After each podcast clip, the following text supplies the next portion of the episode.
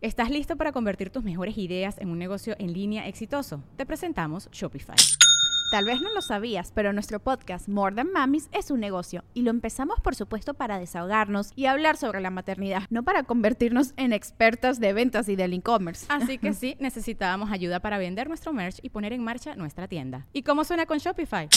Llegó otra venta. Shopify es la plataforma de comercio que está revolucionando millones de negocios en todo el mundo. Ya seas un emprendedor desde tu casa o desde donde sea, Shopify es la única herramienta que necesitas para iniciar, administrar y hacer crecer tu negocio sin dificultades. Con Shopify puedo gestionar pedidos, envíos y pagos desde cualquier lugar, brindándote toda la información y estadísticas de tus ventas al detalle. Regístrate para un periodo de prueba con tan solo un dólar al mes en shopify.com barra sonoro, todo en minúsculas. Ve a shopify.com barra sonoro para llevar tu negocio al siguiente nivel. Shopify.com barra sonoro. Es año de jugar la trivia legendaria. ¿Crees que sabes más que Borre? ¿Crees que sabes más que Lolo? Prueba, prueba, prueba tus habilidades con la nueva trivia, trivia, trivia legendaria de leyendas legendarias. Disponible en Amazon.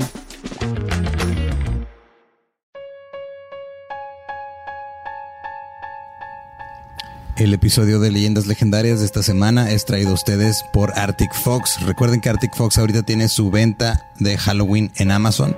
Ya empezó, se acaba el 3 de noviembre. Las botellas chicas de, están de 250 a 200 pesos. Y las grandes están de 400 a 350 pesos. Es solo por Halloween, se acaba el 3 de noviembre. Vayan ya a Amazon a comprar su tinte vegano semipermanente Ahorita 100% cómprense un libre de para el crueldad. resto del año. Exacto, ya puedes llegar, te puedes pintar el cabello eh, rojo y verde para Navidad, eh, rojo, Verde verde, para y blanco para, ajá, para cualquier fecha mexicana Ajá. o italiana. y recuerden que para que agarre bien el tinte te decoloras el cabello y no te hace tanto daño porque no tiene químicos agresivos. Y si no sabes usar Amazon, también lo puedes comprar en Sally. Pero si no sabes usar, si no sabes usar Amazon, dudo que sepas escuchar un podcast entonces. y estamos en Monterrey, en un hotel aparentemente embrujado.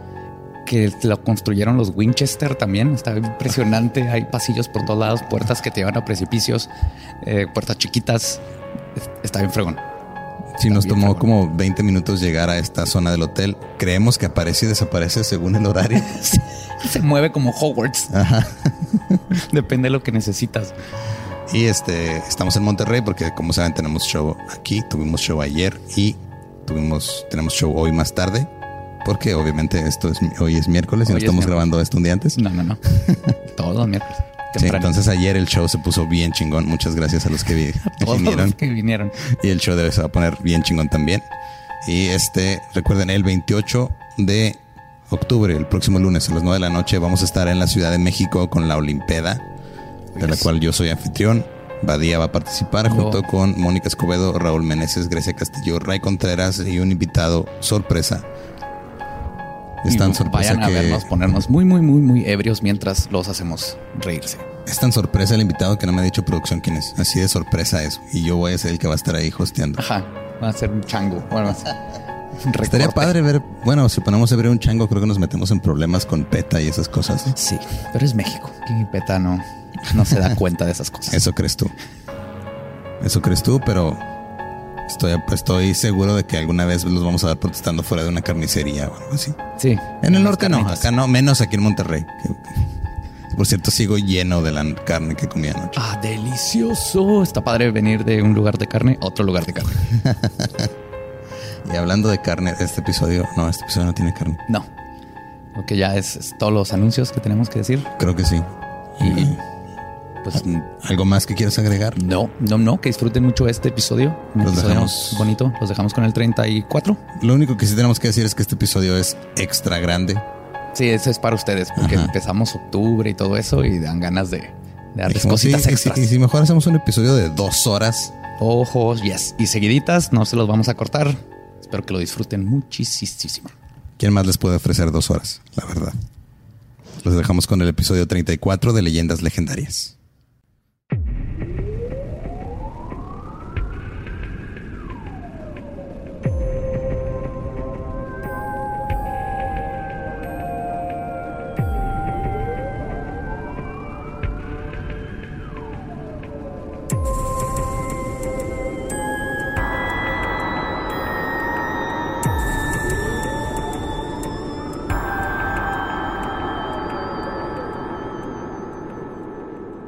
Bienvenidos a Leyendas Legendarias, el podcast en donde cada semana yo, José Antonio Badía, le contaré a Eduardo Espinosa y a un invitado especial casos de crimen real, fenómenos paranormales o eventos históricos tan peculiares, notorios y fantásticos que se ganaron el título de Leyendas Legendarias. Y estamos en otro miércoles más, miércoles macabroso, miércoles macabroso. Que ahora quieres Está otra versión de la cumbia. Es Bigfoot o es un oso. Es miércoles macabroso. ¡Pum! Esa ahí está para el nuevo remix. que ya hay dos, güey. Ahí está la cumbia macabrosa, luego está el remix de la cumbia. Ahora es, es- estamos Ya, en la nueva. remix macabroso. Uf, uf. Ahí- ahí te lo Los paso amo. por WhatsApp. Sí, por favor. Como siempre conmigo, está Eduardo Espinosa. ¿Qué tal la semana? ¿A gusto? ¿Ha llovido Todo todos chido, los días? sí. Ajá. ¿Ha estado bien rico? Bueno, depende de cuándo escuchen la gente, la gente este episodio y dónde lo escuchen. Ajá. Tal, ya vez está alguien nos está escuchando en Siberia en marzo y pues allá, quién sabe si No, no llueva en saben qué onda. Creo que no llueve nunca. Por eso todo el mundo está triste. Llueven las lágrimas de los cosacos. Con eso riegan sus plantíos. Ok. Y hoy en la silla embrujada, un amigo de toda la vida, actor, estando pero. Jorge Rodallegas, ¿cómo estás? Muy bien, muy bien. Muy feliz de estar aquí por fin en la silla embrujada. Por fin, sí. te- Yo to- todavía no entiendo cómo fue más fácil conseguir grabar con Ricardo Farrell que contigo, cabrón. A ver, vivimos en la misma ciudad, trabajamos en el mismo programa. No lo sé, no lo sé. Estamos en las mismas casas con un Es carajo. que, es que no puedo, tengo ensayo. No, pues bienvenido, Jorge. Qué bueno que ya estás aquí. Aquí Sí. estoy. Entonces, y les traigo una historia muy chida, güey. Michael Jordan estaba por anunciar su retiro del básquet para irse a jugar béisbol. 1993 en general no era un buen año, especialmente para el básquet y el béisbol. no, podemos negar, no podemos negar que esos deportes murieron en ese año. Sí, sí. Pero, pero todos, o sea, al final de cuentas, todo fue una estrategia promocional para Space Jam. Estuvo bien. Pero Ajá. ¿dónde estaba Larry Bird en ese momento? Él siendo magnífico como siempre. Ah, muy bien. Ajá. Siendo blanco en, un- en algún lado. Creo que nomás Bo Jackson pudo hacerle a todos los deportes, ¿no? Bo hacía, corría, Bo jugaba billar, fútbol americano. Era la- ¿Sí se el de arma de? Donatello. Ajá. Eh, también era la alarma de Donatello. bueno, regresando al 2018, googleenlo Dos- al niños, noventa. googleenlo Bo Jackson. Regresando al 93. Sí. Y en mayo de ese mismo año, un brutal asesinato cambió la vida de tres Boy Scouts, un discapacitado mental, un metalero y un poeta brujo. Tres vidas arrebatadas, tres juventudes robadas, corrupción como el- policíaca. suena como el peor inicio de un chiste en toda la vida. güey. Un, Un meta- discapacitado mental, un, un metalero, y un poeta brujo. Entra en un bar. Matan a tres. Fin de la historia. Hijo, creo que ya sé qué historia es esta. A ver. Tres juventudes robadas, corrupción policíaca, Eddie Vader, Johnny Depp y mucho pánico satánico están al centro del caso como, conocido como los tres de West Memphis. ¡A huevo! Oh, yeah, te, te acuerdas perfectamente. Con razón, con razón dijiste que tenía que estar en este show. Sí, sí, sí. pues Ok. que nos tocó en la prepa todo sí, el- sí, sí, sí, sí. ¿Tú sabes algo del caso? Más Yo menos? estaba en la primaria. O sea, en ese tiempo nosotros pudimos haber sido acusados y Lolo víctima. Exacto, Ajá, sí. ahorita que sepa de qué se trata. Mira, hasta la fecha puedo seguir siendo víctima, güey. Nada más, nada más veme. True, true. El 5 de mayo, en la ciudad de West Memphis, en Arkansas, Estados Unidos, John Mark Byers, un joyero desempleado, reportó a las 8 de la noche que su hijo Christopher Mark Byers había desaparecido. De hecho, estoy seguro que los de Stranger Things le pusieron a Byers Byers por este Byers, Puede ser porque Byers no que es. es el que desaparece. Buyers. ¿Qué? Sí, está bien. Byers. Byers. La última vez que lo había visto fue a las cinco y media de la tarde, cuando se fue a andar en bici con sus dos mejores amigos, Steve, Stevie Edward Branch y James Michael Moore.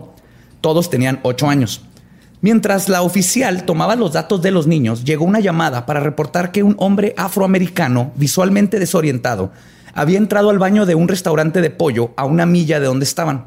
En la llamada lo describieron como todo ensangrentado, lleno de lodo, con una férula en uno de los brazos, y que había entrado al baño de mujeres a limpiarse. La oficial fue al restaurante, pero antes de poder entrar recibió otra llamada a las 9.42 de Dana Moore, quien vivía enfrente de los Byers. Estaba en pánico porque su hijo Michael no había regresado a casa. Mientras esto sucedía, otro oficial fue despachado hacia el restaurante especializado en bagre, donde una de las meseras, Pamela Hobbs, acaba de recibir una llamada de su esposo Terry Hobbs y le informó que Stevie no había llegado a su hogar. En bagre. Está En bagre. especializado en bagre. Es que- Especializado es- en bagre. Se oye en inglés, se oye normal Catfish Restaurant, es de Catfish y resulta que Catfish es bagre. Es Es un pez gato, es, Es un pez gato. pez gato, ajá. Soy más bonito pez gato que bagre. Pero a ver, entonces están pasando tres cosas al mismo tiempo. O sea, está el, el tipo. Cuatro técnicamente. Mira, Pero están pasando cuatro cosas. Una está pasando justo en el piso de abajo. Ajá, están gritando. Si están escuchando gritos, abajo hay, hay un culto que no es el de acá arriba. Acá arriba hay otro. Ya, lo- Muy luego, haré, distinto. luego haré la leyenda legendaria del culto de abajo. Sí, entonces este, están pasando. O sea, está el tipo que llegó al el, Al restaurante todo el ensangrentado. afroamericano que llegó al restaurante de pollo. Ahórrense sus chistes, ya sabemos a dónde van. Eh, eh, No llegó a comer pollo. No llegó a comer Llegó pollo. a Eso a limpiarse. Eso es lo sorprendente. Llegó a comer sandía. No, no, no, no. no. Ok, está el tipo en el restaurante ensangrentado. Está este la policía que le marcaron porque no llega Michael Byers. Ajá. Y está eh, Stevie que tampoco llega y le marcaron a la esposa que trabajaba en el. En el restaurante De de, Bagre. de De Bagre. Bagre. Y está también la mamá de Moore, que también acaba de darse cuenta que, Ok, que ya. son. Ya todas las familias están reportando que sus hijos están perdidos. La última vez que los tres niños fueron vistos, iban en sus bicicletas hacia un área boscosa a aproximadamente media milla de sus casas, conocida como Robin Hood Hills. Varios oficiales, al igual que dos de los padres, se adelantaron al bosque para buscar a los niños, pero la oscuridad y los mosquitos no permitieron que encontraran nada.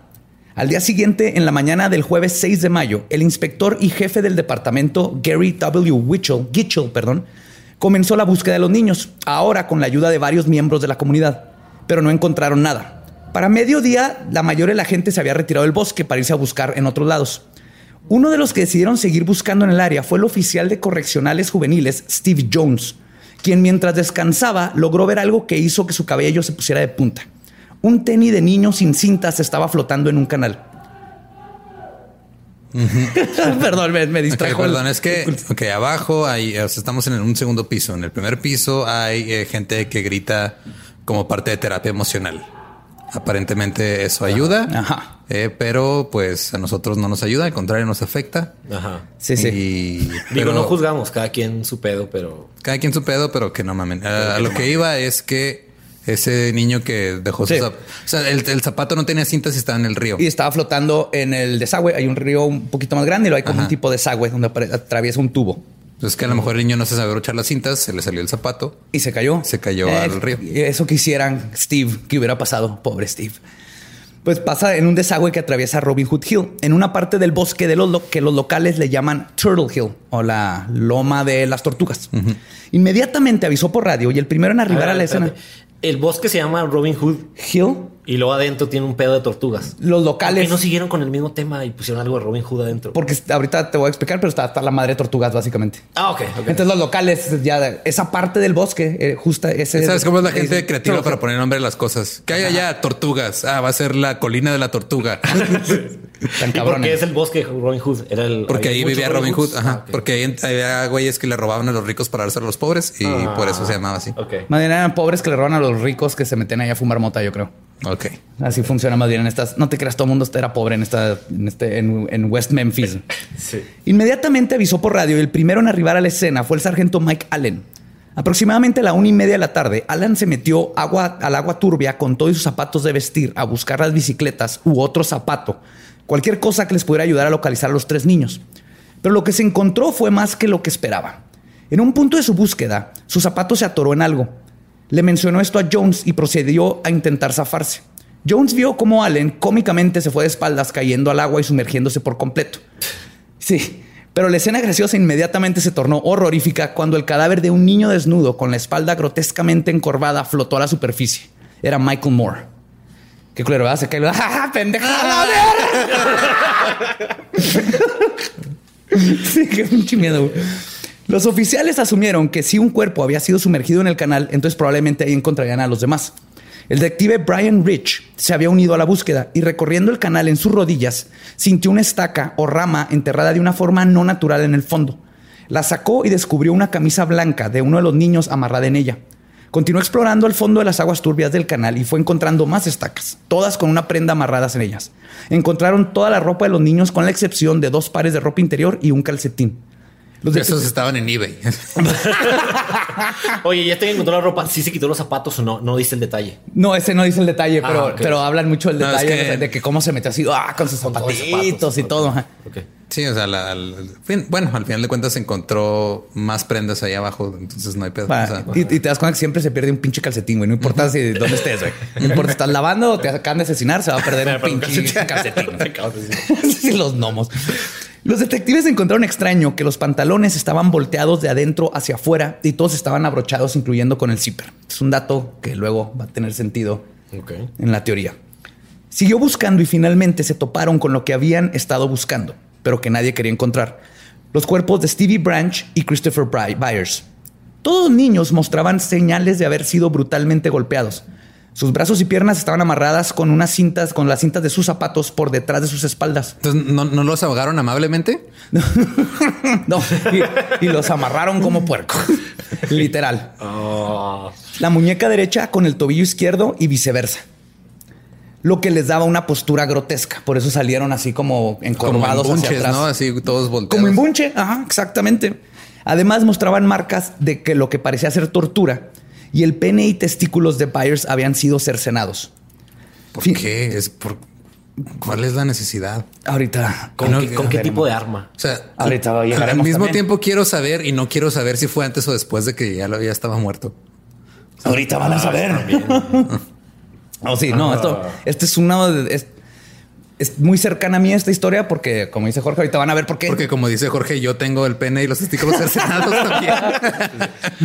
No, nos tocó y pudimos haber sido nosotros y me traumó desde esos tiempos y la he estado investigando desde un chorro y ahora sí fue la... Ya me metí por primera vez todavía más a fondo y holy, holy shit. Que cuando te metiste más a fondo traías zapatos de vestir o no? Siempre uso zapatos de vestir cuando me meto a fondo. Traía botas Dr. Martins. Martins. Finalmente sus bicicletas fueron recuperadas a 30 metros de donde encontraron los restos. Y la policía demoró un tiempo más buscando en vano en las profundidades por la posible arma que se utilizó, la ropa faltante y el penecito de Byers. Spoiler, no encontraron ninguna de, los- de las cosas. Se lo va a haber comido una tortuga el pensito ver. Probablemente. Muy probable. Sí. De esas, ¿cómo se llaman las tortugas? El- Snapping, Las, ¿no? las snapping, ¿cómo Las- se llaman en español? Este, Las lagarto, tortugas lagarto. Vas lagarto. Ajá. Ajá. Es que te pueden arrancar la mano. Sí, están de la chingada. Pues era la tortuga ninja esta Slash de las tortugas ninjas. Era Oh, una de esas. cierto. Ajá. Sí, sí, sí, sí. Slash, pero el de la película, no el de la caricatura. Ah, sí, el de la película. La pronta resolución, aunque triste, de las desapariciones por parte del Departamento de Policía de West Memphis sería lo único que harían bien en este caso. Inmediatamente después de los hallazgos, todo se fue de picada. Primero le soltaron casi toda la información de la escena a la prensa, quien además escribió todo mal, como por ejemplo que todos los niños habían sido mutilados sexualmente. Poco tiempo después, el inspector Gitchell decide mencionar en uno de sus comunicados que están siguiendo todas las líneas de investigación, incluyendo el posible involucramiento de un culto o pandilla. Como el que tenemos aquí abajo. Sí. Maldita sea. La prensa inmediatamente se agarró de esto, especialmente del, del término culto, que para un lugar como Arkansas y en estos tiempos de los ochentas con el pánico satánico, un lugar mayoritariamente cristiano y que creen en un diablo literal que es culpable de todo, se tradujo inmediatamente a satanistas. Los rumores de que los brutales asesinatos habían sido hechos por un culto de satánicos se esparcieron rápidamente. Comenzaron a llegar reportes a la policía de gente que decía que había escuchado ruidos de ritos satánicos en Robin Hood Hill. Y aquí es donde entra. ¿Cu- ¿Cómo hace, o sea, qué ruido hacen los cultos satánicos? Eh, güey, ¿ya viste el nuevo cómic de Batman? Pásame los dados. ¿A quién le toca ser Dungeon Master? sí. Ese tipo de ruidos. Y ¡Mamá! ¿Dónde está el delineador? Sí, cuidado. Si escuchan esos ¡Te lo ruidos. escondí! escuchan esos ruidos. Tienen un satánico en su casa. Y aquí es donde entra el mejor experto en ocultismo y las sectas satánicas en todo el estado de Arkansas. ¿Qué anda haciendo Carlos Trejo allá? Jerry Driver, de hecho. De hecho, era el único experto en ocultismo en todo el estado de, de- de Arkansas y de hecho era la única persona en el estado intentando pretender ser un autoproclamado experto en el ocultismo y que además había estado presente cuando encontraron los cuerpos. O Jerry él se Driver. nombró a sí mismo Sí. experto.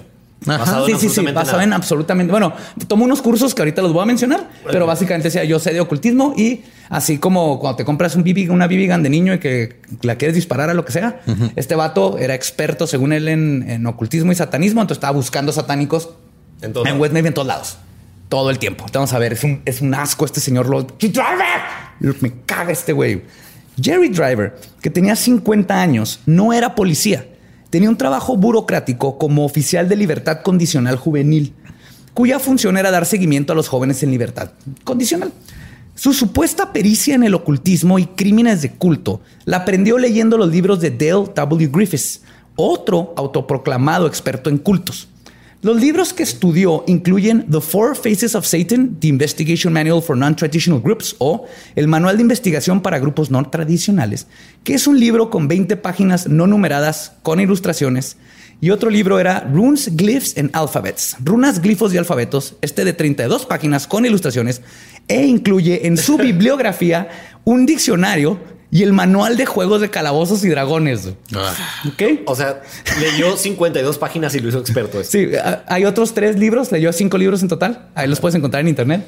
Y ya es un experto. Aparte, te digo, en la bibliografía de unos libros de runas y eso, agarró runas, el experto este, que también ahorita voy a hablar de ese pendejo. Y, la, y, eh, ah, miren, estas runas son satánicas. Sí, que güey, lo agarraste. Sí, and lo agarraste de, de esta runa significa necesitas más de 15 y menos. Tirar más de 15 cuando tienes de armadura. Todos los libros, aparte, estaban impresos en hojas de carta doblados a la mitad y grapados por el medio. o sea, no, eran de editorial ni nada. güey. No. O sea, ni la CEP en México está tan jodida. No, no, no, no, no. Neta, no. Para Driver, la palabra actividad cultista en los medios fue como una batiseñal. Inmediatamente se inyectó, sin que nadie se lo pidiera, en la investigación. El Carlos Trejo arcanacense, cuyo, cuando vio la palabra ocultismo, inmediatamente pensó en uno de los jóvenes que iban a reportarse con él, su némesis, Damien Wayne Eccles. Driver conoció a Eccles cuando este tenía 17 años y había sido arrestado cuando fue encontrado desnudo con su novia en una casa camper abandonada. Todo el mundo vivía en casa campers acá. O sea, Sí, eran trailer parks, eran- trailer parks. Los, los niños, buyers y todo eso, sí eran casas de, de veras de un vecindario pobre, pero así.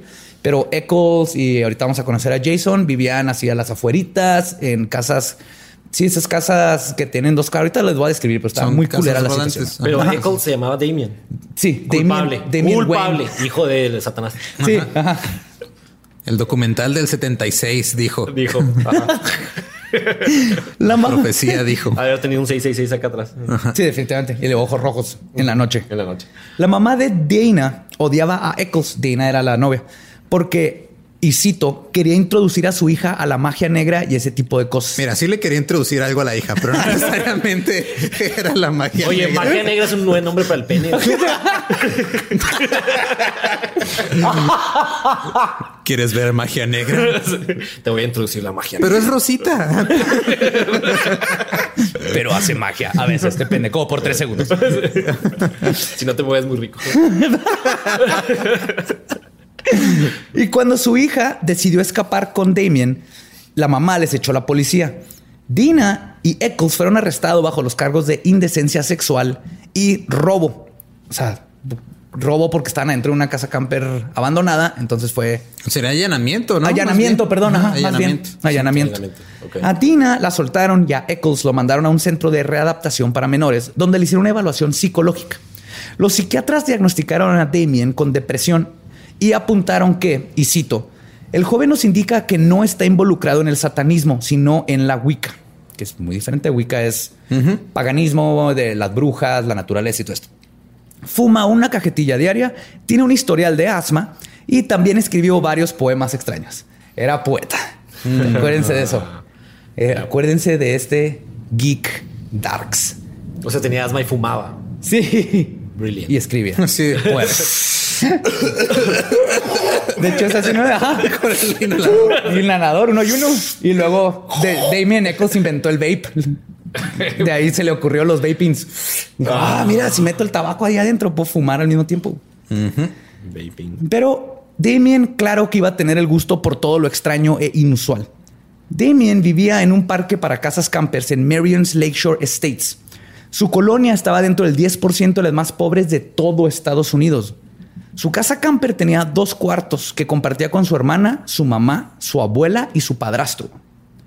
Su padrastro, Andy Jack Eccles, había adoptado a ambos hermanos en 1992. Tenía poco de ser su papá, pero se la llevaban bien, fuera de que estaba en jodido toda la situación. Estas circunstancias de vida llevaron a Damien a adentrarse en la religión de la Wicca como una manera de escaparse de su deplorable situación en casa y el bullying en la escuela. Pero a pesar de su apariencia, descrita por Driver como, y cito, parecía como un tipo de una película slasher de terror, botas, cabello largo, aunque a veces se lo cortaba y a veces cargaba un báculo eso es de satánicos. No, cargar un báculo es, de otakus, güey. No, sí, sí, sí, no, es, satánico. Puede ser otaku satánico, güey. nunca, nunca he visto un vato con un báculo y me ha asustado, güey. Siempre es, no, es un güey que está disfrazado de Goku o está disfrazado de Che Oye, el, el, sonido como de cerdo que hiciste la mitad también necesita. También necesita. Sí, necesita. Gordos tienen que verlo, güey. Oh, es el prefecto de la escuela que se cree una verga y sabe que y nomás está chingando, y nomás quiere chingar como para sentirse mejor. Porque tiene el pene chiquito, no tiene novia, nadie lo quiere. Hace como cerdo. Sí, todo. Tal vez no sé si bajara de peso. odio más a, les voy a decir, odio más a Driver que a Trejo. Ahorita van a ver por qué está. no, Driver, Driver, la verdad, sí. Es que Driver es la piedra, la piedra angular que desató todo lo que van a escuchar ahorita, güey. Por eso es un güey bien culero. También que se den cuenta lo que pueden ser pinches perfectos. O sea, es la, piedra angular que desató las cosas, no la piedra angular sobre la cual se construyeron las cosas. Ah, no, los desató. se cayó. Estás, mezclando metáforas bien cabrón. Güey. Rompió. se cae la piedra angular, rompe el techo de vidrio y se desata un desmadre.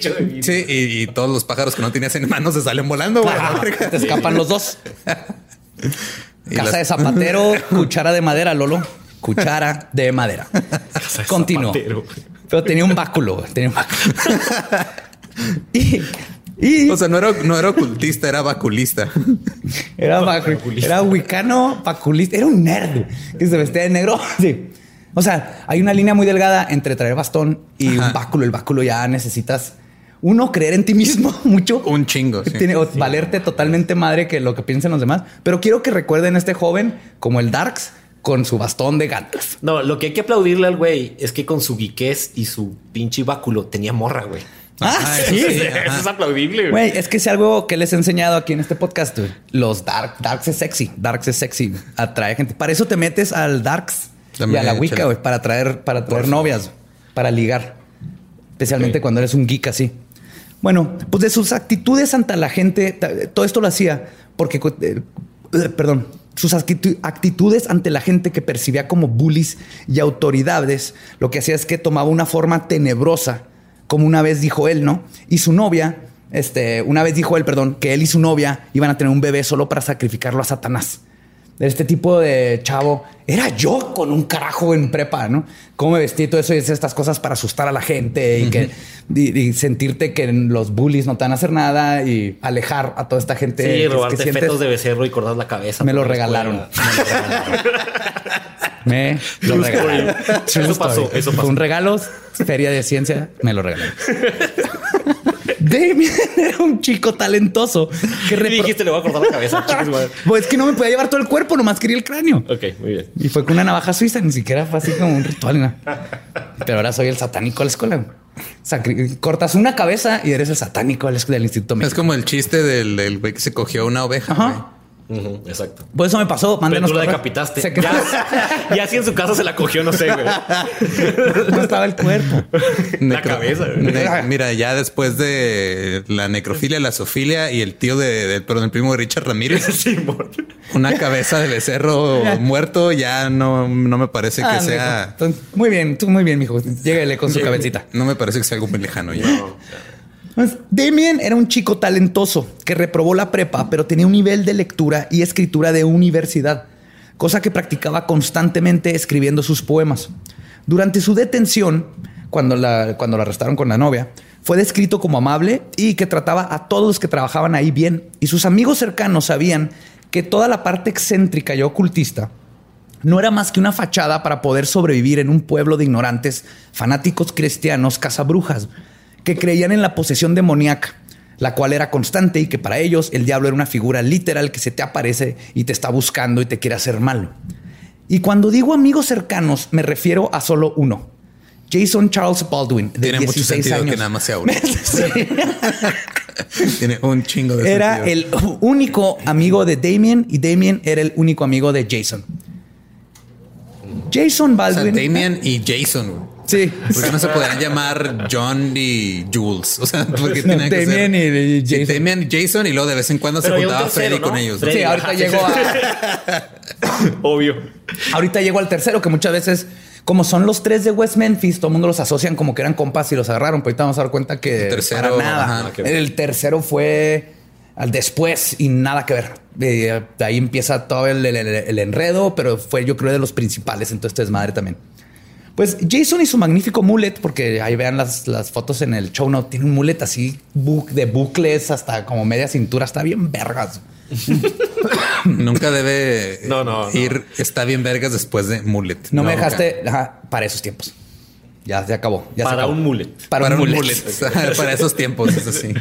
Bueno, ellos dos eran amigos desde primero de prepa. Externamente parecía que lo único que tenían en común era que ambos eran pobres y que ambos eran los raritos de la prepa.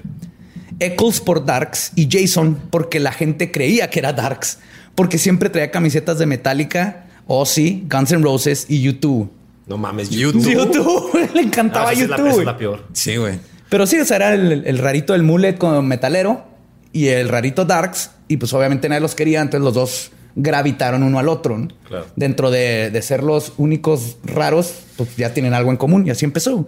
Pero poco a poco se dieron cuenta que a ambos les gustaba andar a patineta.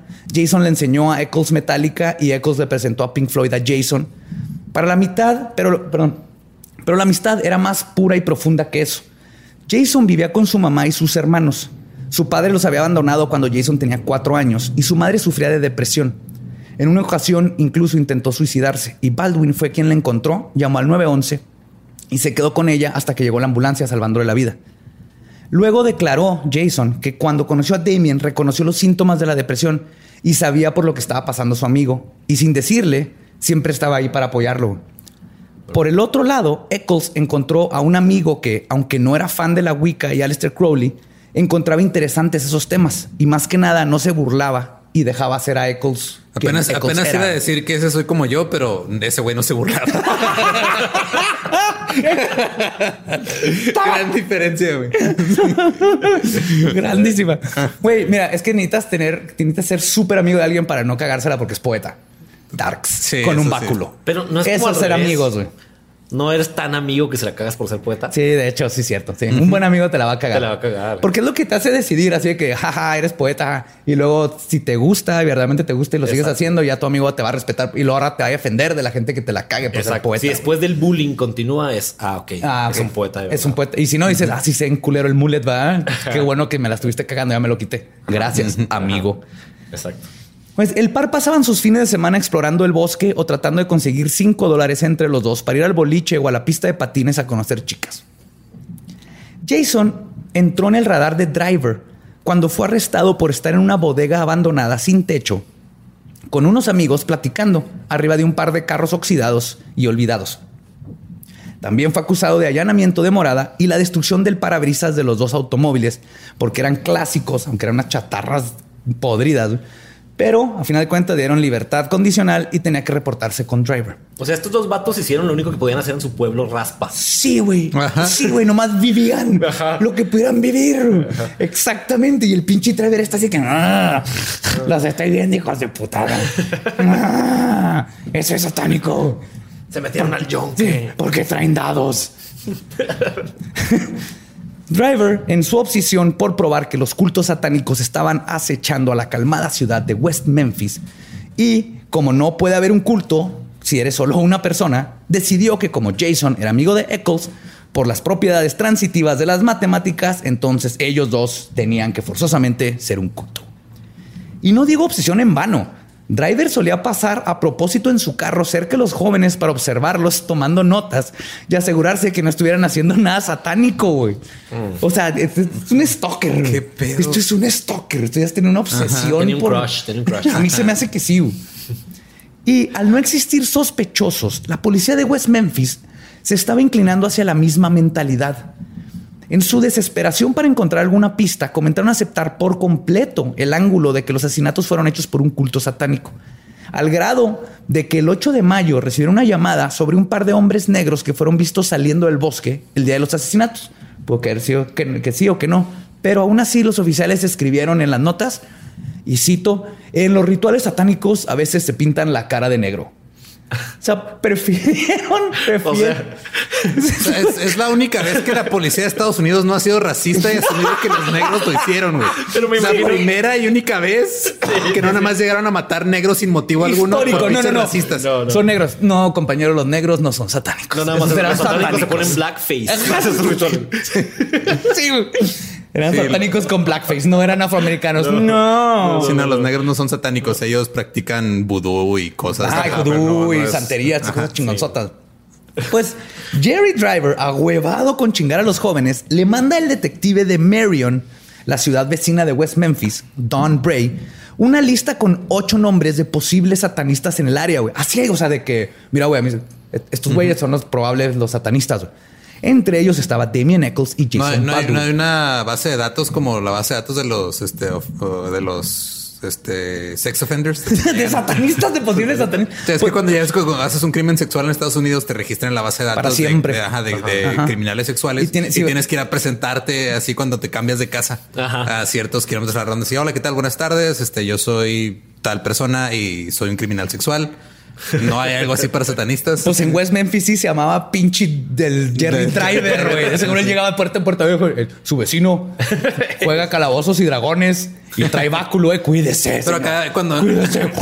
más bien acá no era cuando te mudabas, era cuando cambiabas, estacionabas tu casa rodante en otro lado. Después del tornado, a terminar a tu, tu casa.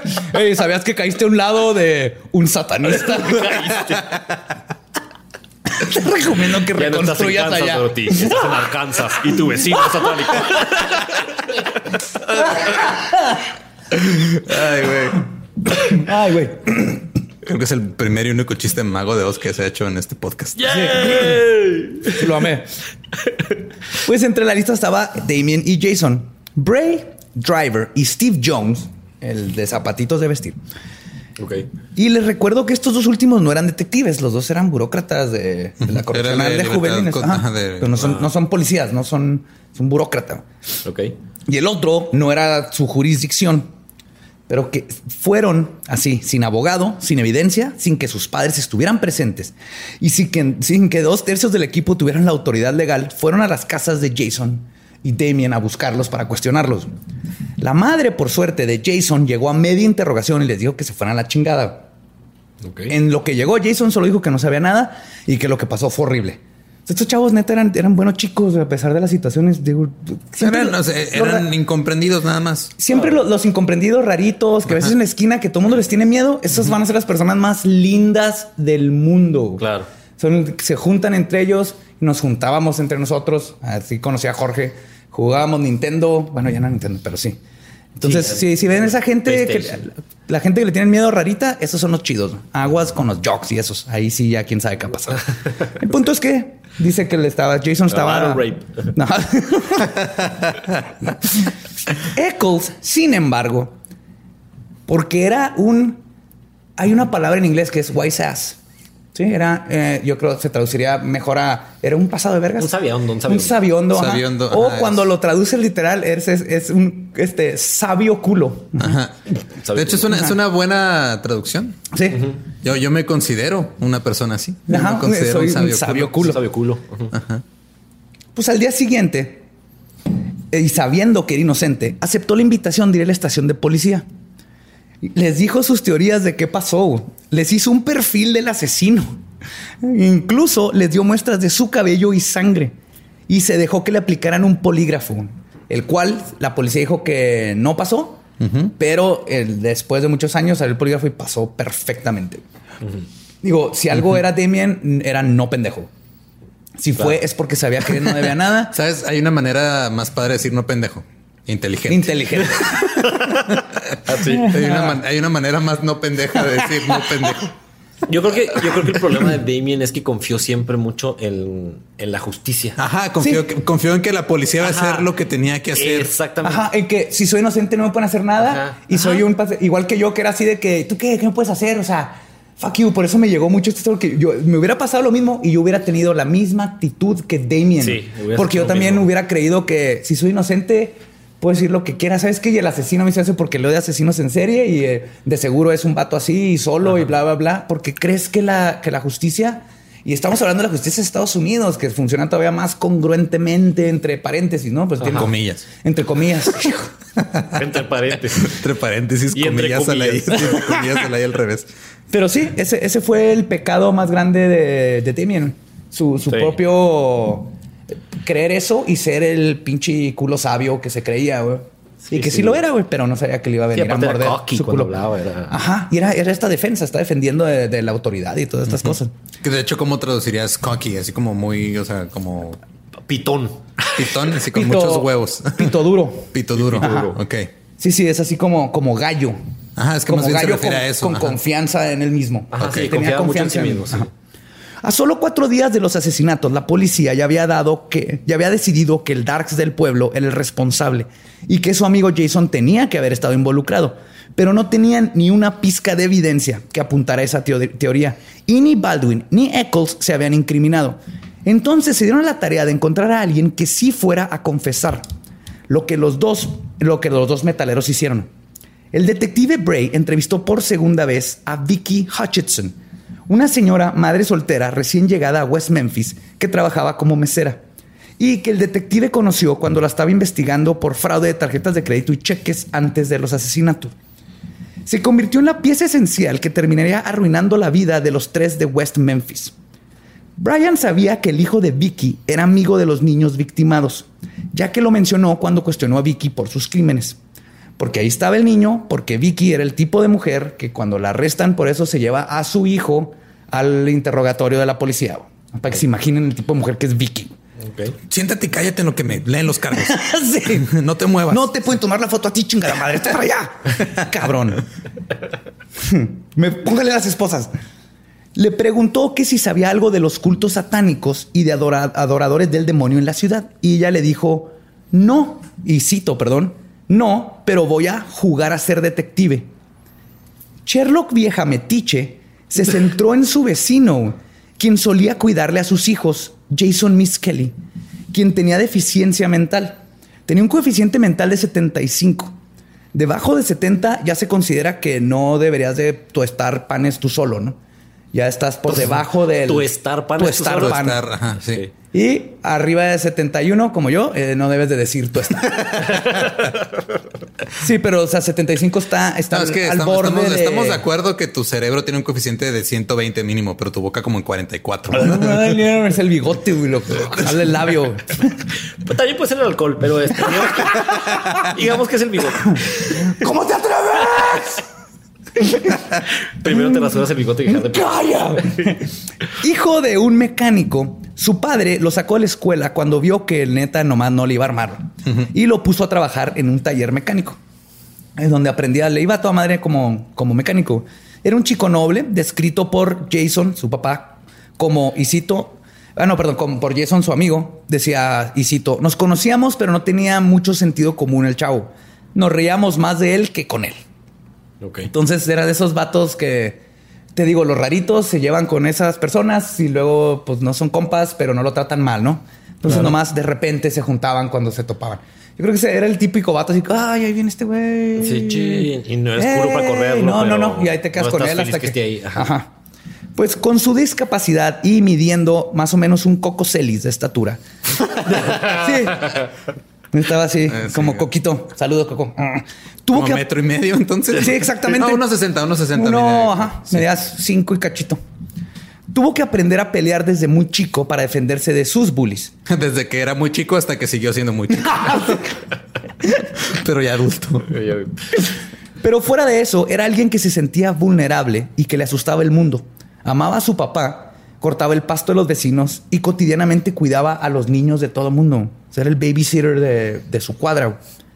Pues ¿Sabes que está en el pueblo cuando el retard es el que cuida a los niños? eh?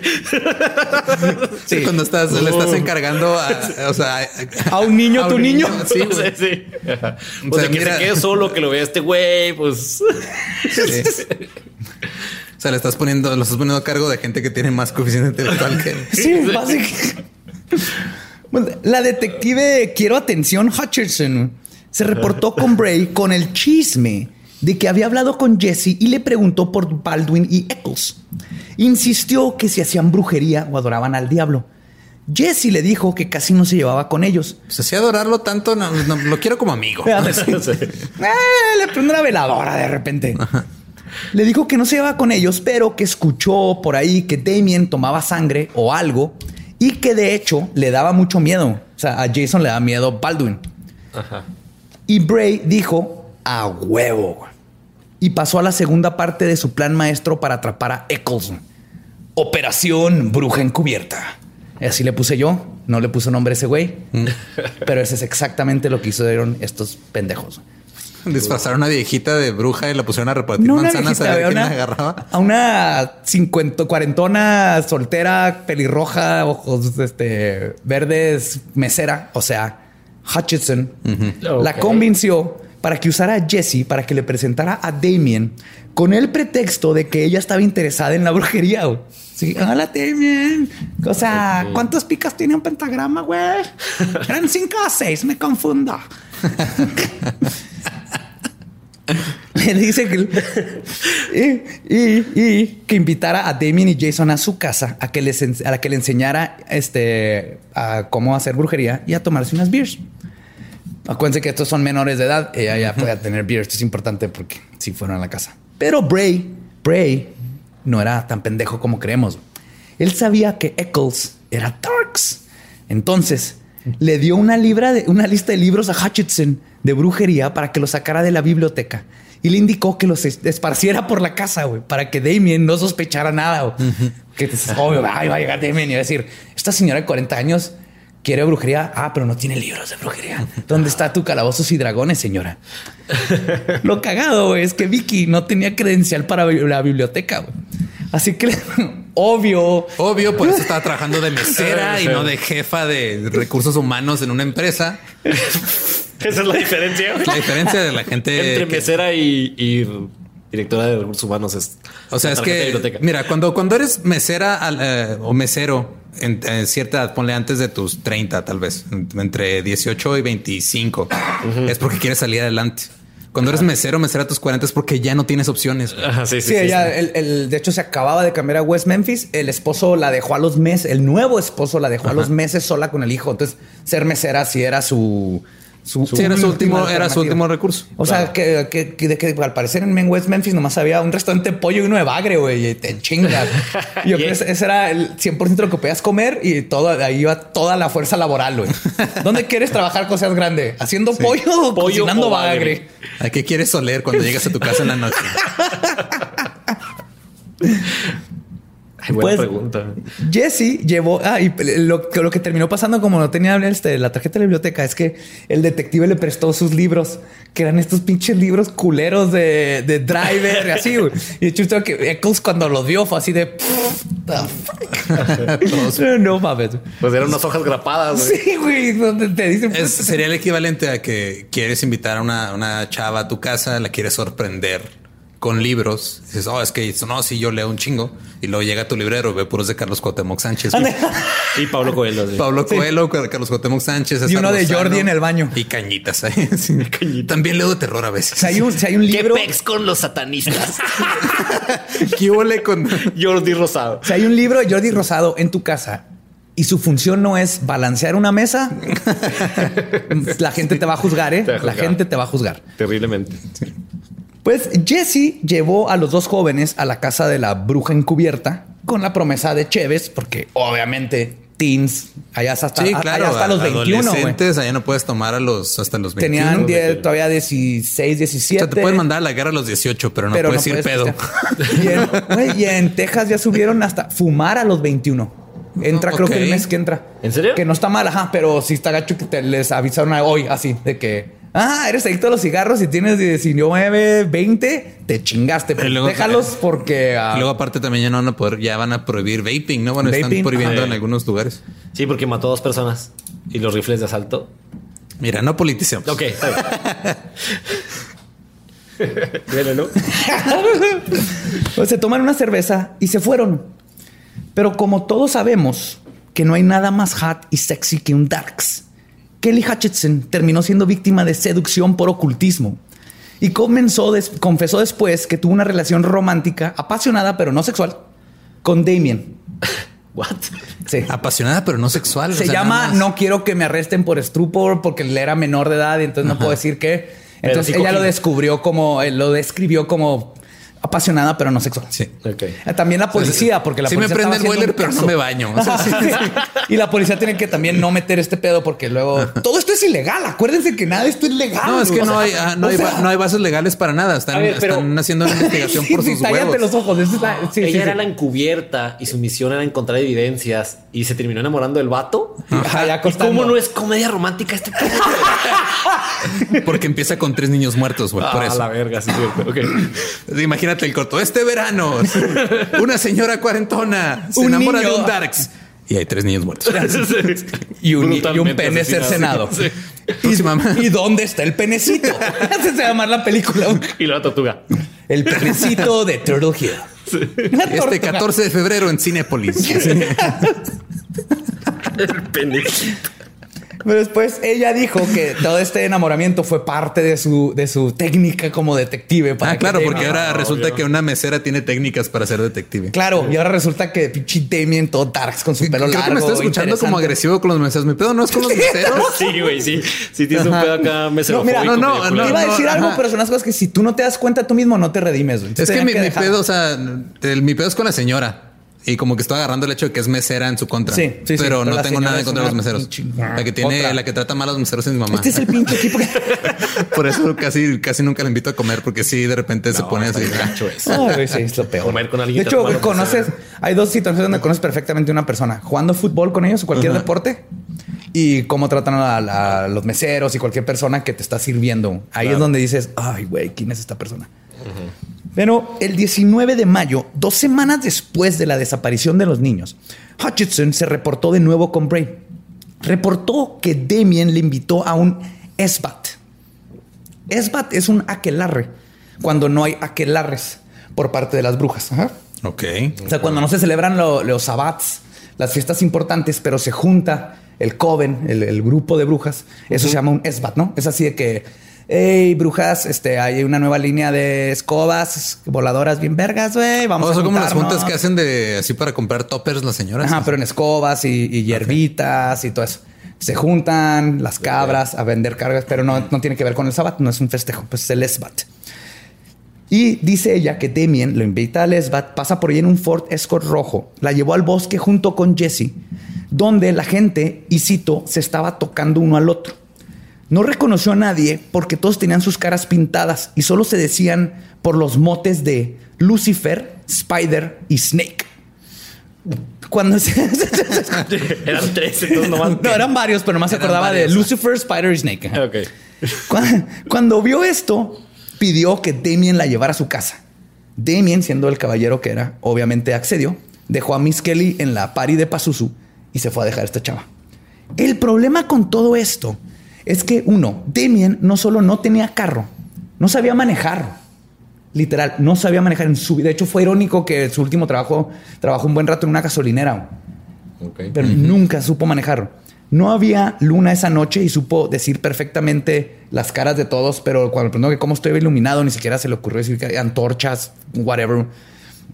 Además, la familia Eccles no tenía un Ford Escort. Nadie cercano a, a Damien tenía un Ford Escort. Nada más tenían el, vehículo en el que vivían y Sí, sí, sí. y esto entre otras, otras, este, perdón, entre otras inconsistencias ridículas. La más obvia siendo que un goth nunca se pondría Spider, ¿no? no. Exacto. Se pondría Bazul, Obsidian Raven Death o Necro Anarchy, güey. Esos son nombres darks.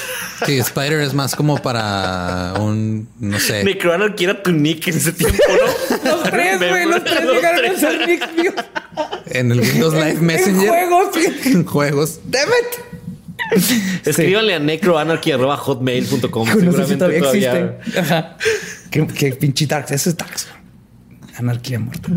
Supongo. Pero- estás, estás- estás mezclando, o sea, lo dark con lo punk también y no estoy de acuerdo con eso. güey. Sí, ¿cómo no? Es, es lo mejor de dos mundos. Es como una nieve con fuego. ¿Eh? Ok. Ok. Pero como ya se han de esperar, ahora el super equipo de mecotes cazabrujas, compuesto por un detective que no era de la jurisdicción, dos burócratas fanáticos y una mesera, estaban listos para salvar a West Memphis de los alabadores de Luciferro. Y la verdad, la policía, ¿dónde estaba? pendejeando, güey. Haciendo pendejadas. Había todo un problema enorme. Esto lo, lo voy a platicar rápido. Toda la policía estaba siendo investigada por la policía estatal de, Arca- de Arkansas por unos pedos porque les descubrieron que varios policías estaban robándose evidencia y pistolas y droga y todo eso y vendiéndola. Y lo Entonces mataron. la policía estaba haciendo lo que hace la policía, Ajá. básicamente.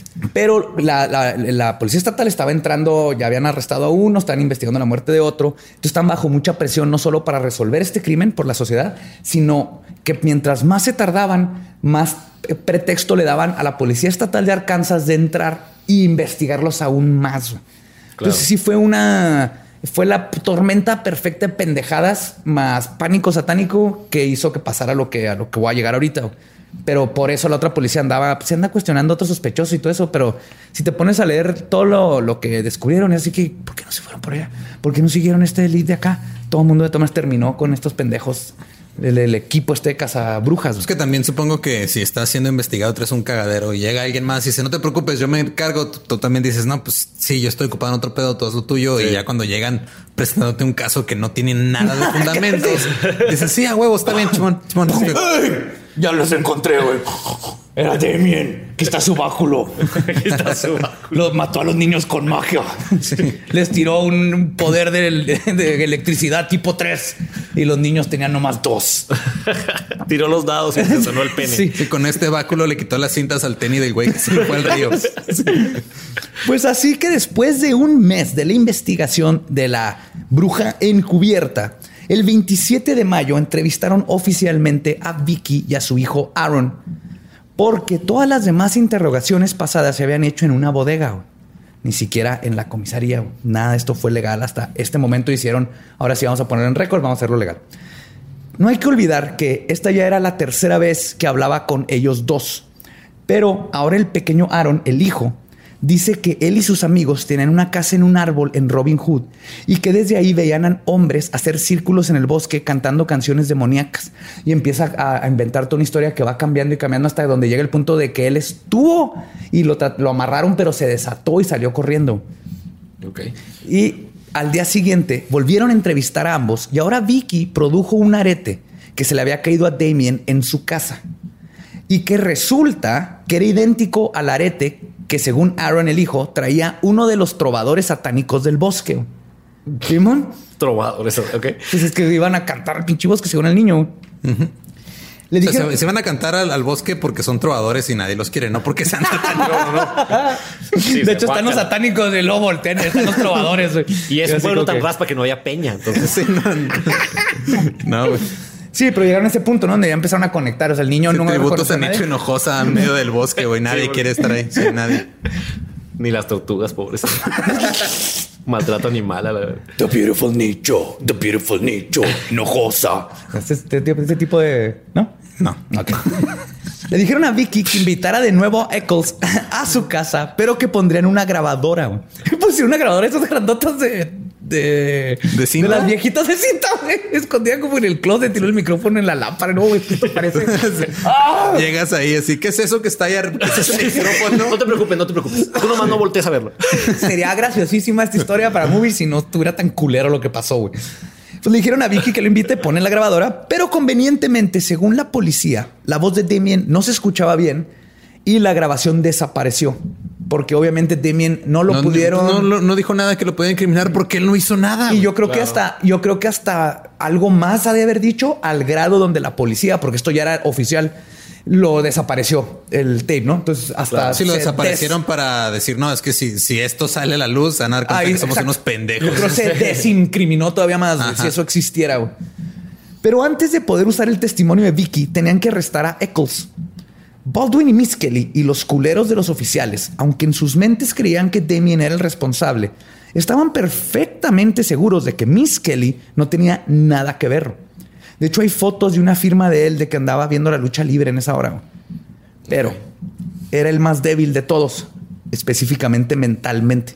Y el departamento de policía de West Memphis, corrupto, cegado por el pánico satánico, liderado por una casa brujas y desesperados por resolver el caso, decidió actuar. El 3 de junio, Jesse Miss Kelly Jr. despertó a las 9 de la mañana cuando su papá tocó la puerta y le dijo que la policía quería hablar con él. El detective Mike Allen le dijo que si había problema, que si se, se podía llevar a Jesse a la comisaría y platicar con él. Este, el padre le dijo al hijo sin sospechar en lo absoluto que todo el departamento de la policía lo estaba atendiendo una trampa y que era el sospechoso. Accedieron. La policía le dijo a Jesse que quería hablar con él sobre el caso de los niños y que si le ayudaba había una recompensa de 35 mil dólares. Pero que necesitaban la firma de su papá porque él era un menor de edad y para poderlo interrogar era legal, ¿no? Entonces regresaron a donde estaba el papá, lo encontraron en un McDonald's y Jesse le preguntó sobre la firma. Miss Kelly, señor, le contestó, claro, hijo, ya sabes, es este, si ayudas a la policía y te dan la recompensa, te puedo comprar una camioneta nueva. Y firmó. Pero todo esto es mentira. Nunca se produjo el documento firmado por parte del papá Miss Kelly. Entonces, O sea, no eso también lo inventó la policía. Sí. Sí, nunca se firmó esto. Entonces, le Es más, el papá ni estaba en un McDonald's, güey. Estaba en el restaurante de Bagre, güey. No, había McDonald's. Sí, porque no hay McDonald's. No hay McDonald's. Es la había- mentira. Ajá. Ajá. Había bagres y pollo nada más. McBagre y McPollo nomás. McBagre. y Bagre es una palabra bien culera, güey. Está horrible, Nunca güey. había dicho bagre tantas veces. Bagre. A la bagre, güey. A la bagre. Ah, Esto se fue a la bagre. O sea, imagínate llegar con alguien y que huela a bagre. que alguien te diga hueles a bagre. Está más culo llegar con alguien y que traiga un bagre abajo del brazo, güey. Así como si fuera pan y traer Ajá. un bagre, güey.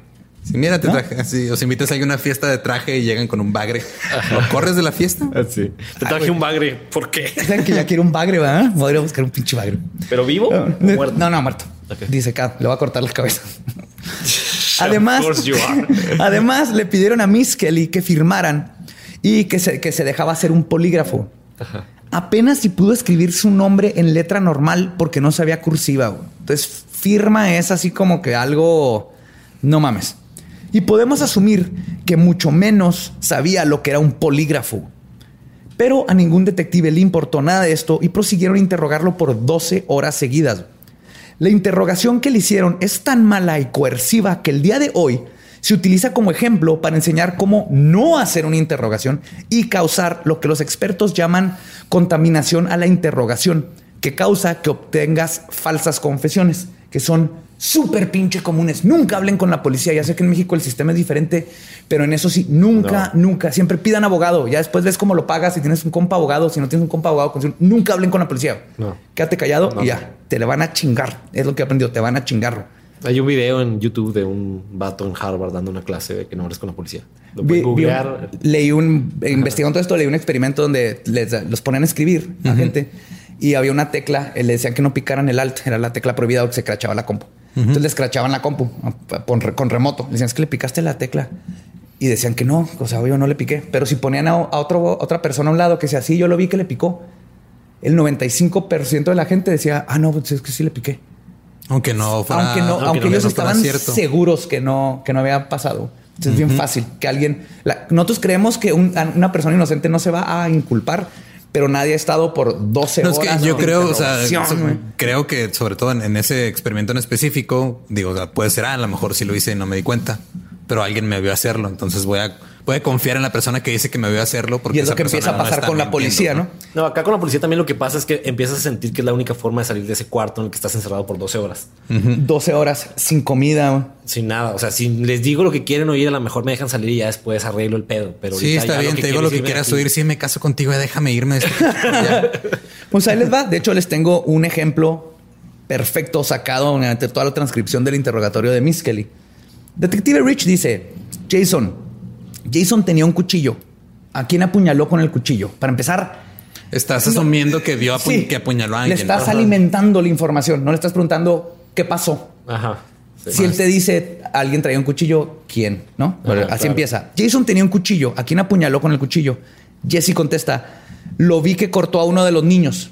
Y Rich le dice, ok, ¿dónde lo cortó? Jesse contesta, en la cara. Rich dice, ok, también cortó a otro de los niños, ¿verdad? ¿Dónde lo cortó? ¿Saben cómo lo va guiando a, lo que quiere, no? En la cinta del tenis. Ah, Sí, lo porque hay evidencia que él necesita que coincida con este, con las No, informaciones y que tiene eso desafortunadamente sí, o sea, es muy común. Súper común. Y más, y este aparte de un muchacho con, con De hecho, pasa hasta cuando, te, 70. pa- hasta cuando te para un tránsito aquí en México y, o sea, en, de ¿Cuántas noche tomó? no te preguntan, ¿tomó joven? Te No. dice, ¿cuántas se, se tomó ¿Cuánto se joven? tomó? Sí, y si le dices ninguna, te dice, ah, ¿cómo cree? ¿Cómo que no tomó? Ajá. Exactamente, todo eso es coerción y es, Sí. y es una forma que van aprendiendo. Digo, también que me manda a ir por chilaquiles a las 4 de la mañana, pero no iba borracho, güey. Ah, pe- pe- Jesse dice, ¿dónde lo cortó? Y Jesse dice, en la cara. Rich dice, ok, también cortó a todos los niños. ¿En ¿Dónde cuál- lo cortó? ¿En cuál cara? No, pero Jesse le dice, le dice, "Ah, en su trasero. Y Gitchell, aquí entra Gitchell, están los dos, le dice, cuando dices trasero, te refieres a esta parte y apunta su pene, güey. Sí. O sea, él dice on his bottom, obviamente Ajá. refiriéndose al trasero, y este dice, o sea, por, por trasero te refieres a pene. Y Jesse dice, sí. Ese, ese, ese güey suena al tipo que eh, legítimamente usa la defensa de, ah, perdón, me equivoqué, mi amor, cuando intenta sorprenderla por No. el otro lado. Y esto, y este nomás un ejemplo. La- toda la pinche este, interrogación que le hicieron está de la verga. De hecho, hay una anécdota bien chida. El abogado convenció, hizo que Jesse confesara a un robo bancario en otra ciudad donde era imposible que estuviera. güey. Así de pelada era convencer a, a Jesse que te dijera. Pues que se están, o sea, se están aprovechando de una persona que no tiene la capacidad mental, ni siquiera para saber que se están aprovechando sí, de ella. gente con capacidad mental perfectamente bien. Cae en Cae sí. siempre.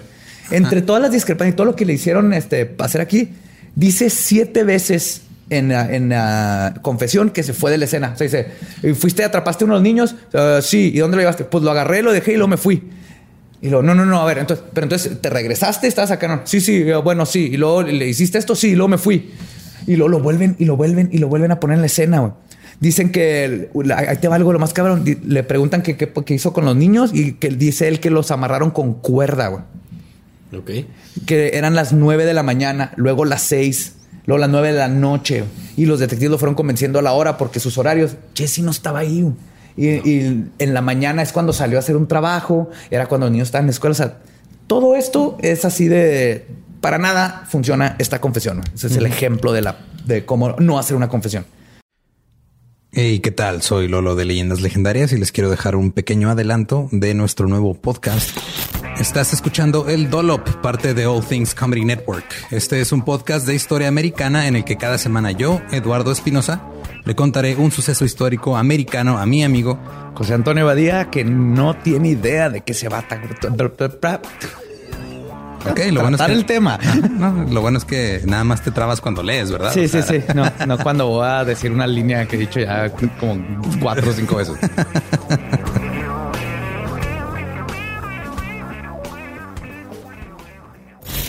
De joven comenzó a trabajar en barcos y en 1816 fue capturado por el pirata Jean Lafitte en la costa sur de Texas. Güey, ese será mi sueño. Ok, top uno, que me secuestren este, extraterrestres. Número dos, tiene que ser que me secuestren piratas. güey. Estén pendientes y suscríbanse a El Dollop. Pues con esta fa- falsa confesión, el jueves 5 de junio, Damien y Jason fueron arrestados mientras veían Leprechaun, el duende maldito, porque obviamente that's Claro, horror movies. Claro. Y salía Jennifer Aniston. Sí, ahí empezó, sí, cierto. En una tele y videocasetera rentada. No, los papás se fueron de viaje y no tenían dinero, pero como si iban, iban a salir, les rentaron una videocasetera y una tele, güey, para que vieran movies, para que vean la, el, el- el- cómo vivían. Claro. Estos pobres chavos que eran a toda madre, güey. Entonces tienen, están viendo Leprechaun y con Domini, la novia de Eccles, estaba ahí cuando, su- cuando sucedió. Un poco tiempo de haberse, este, cuando sucedió que de que, perdón, estaban ahí, llegó la policía y los arrestaron, ¿no? Viendo Leprechaun. Y ahí estaba Domini y se acababan de enterar que iba a tener el hijo de Eccles. Aparte, Eccles ya había agarrado un trabajo, este, decente arreglando techos para cuidar a su hijo. Y estaba haciendo lo mismo y llegan y los arrestan. Sí, dijo, ya soy experto en el techo blanco, igual puedo reparar a los demás. Lo mismo. Pero es Damien, el techa negro.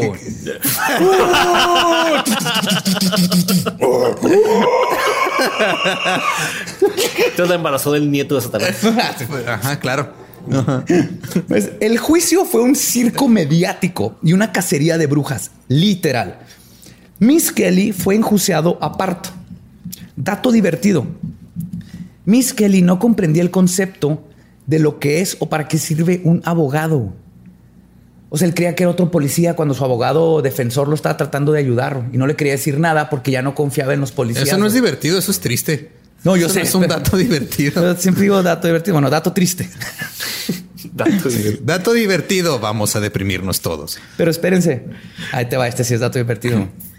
En lo más irónico de todo este caso, güey, un día le preguntó al abogado que le había dejado varios papeles que leyera que qué era satín. Y el, el abogado le dijo, ¿satín, la tela? Y le dijo, no, esta palabra que viene aquí en este cuaderno era satano. Ni siquiera conocía la palabra satán y no sabía qué era. Y él estaba preguntando y leyéndola mal. Decía satin, satin en lugar de satan. Entonces, uno de los que ayudó en este culto satánico No sabía no que era sabía Satanás. que era Satanás ni cómo leerlo y pronunciarlo. güey. Es lo Pero primero digo, que te piden para tener tu credencial. Pero cuidaba a los niños. Claro, claro. No, aparte digo, abogado del diablo. Hay mucha gente, este, hay mucha gente que profesa una fe católica que no tiene idea de que está profesando tampoco. Ah, claro, pues eso cuando vas a ir al templo satánico, lo único que tienes que poder decir es Satán. y ya. Y ya, La única está fácil. regla. Cinco letras. Pues le ofrecieron que si testificaba, esto está bien cabrón, güey. Le ofrecieron que si testificaba contra los otros dos, porque toda su confesión era inadmisible. Contra él sí, pero no la podían usar contra sus amigos. Entonces le dijeron que si testificaba contra los otros dos, le darían una condena mínima.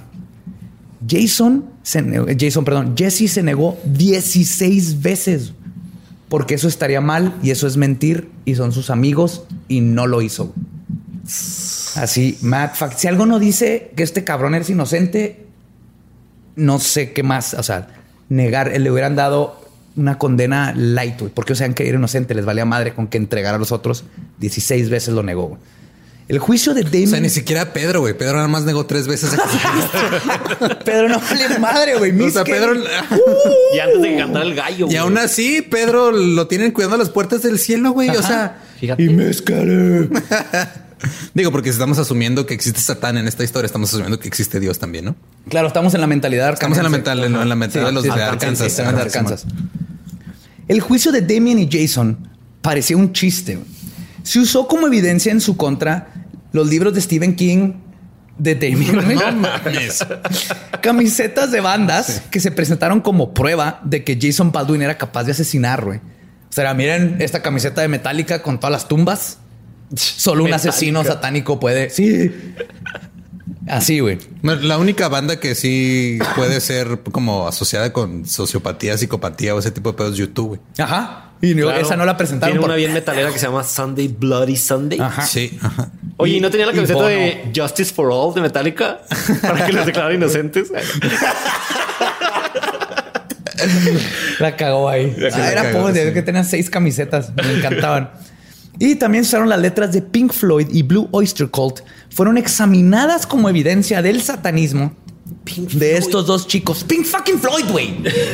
o sea, qué pinche coraje. Aparte, si te van a hacer estas chingadas, que lo hagan bien. güey. Ajá, sí. Entiendo que te agarren por Ozzy Osbourne güey, o por Marilyn Manson. Pink fucking Floyd. O sea, Pink Floyd amo, es- amo Pink Floyd, pero no, no, lo- no es satánico. No, ese pedo es. soso. ajá, ajá, madrazo. no, ese es Led Zeppelin, güey. Ah, sí, cierto. Ni siquiera.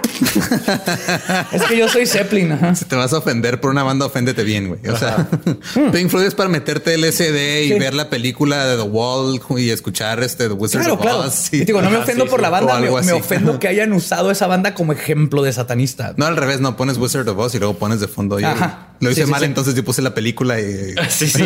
puse la película de Pink Floyd y escuché el soundtrack de la película del Mago de Oz. A lo mejor jalan. Mientras cagas para arriba, güey, y luego pum, se abre un portal al, al- del tiempo. güey. Con razón no me pegó. güey. Pues, la, la fiscalía formó las acusaciones más fuertes en contra de Eccles y Baldwin con la siguiente evidencia.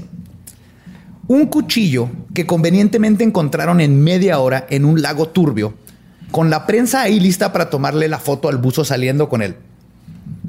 La opinión experta del maestro de Jerry Driver y autor de los panfletos, Dale W. Griffiths, sentaron a este pendejo ahí a dar su opinión experta de cómo todo era satánico y bla, bla. Acuérdense que su bibliografía era un diccionario y un pinche, este, la, la guía de juegos.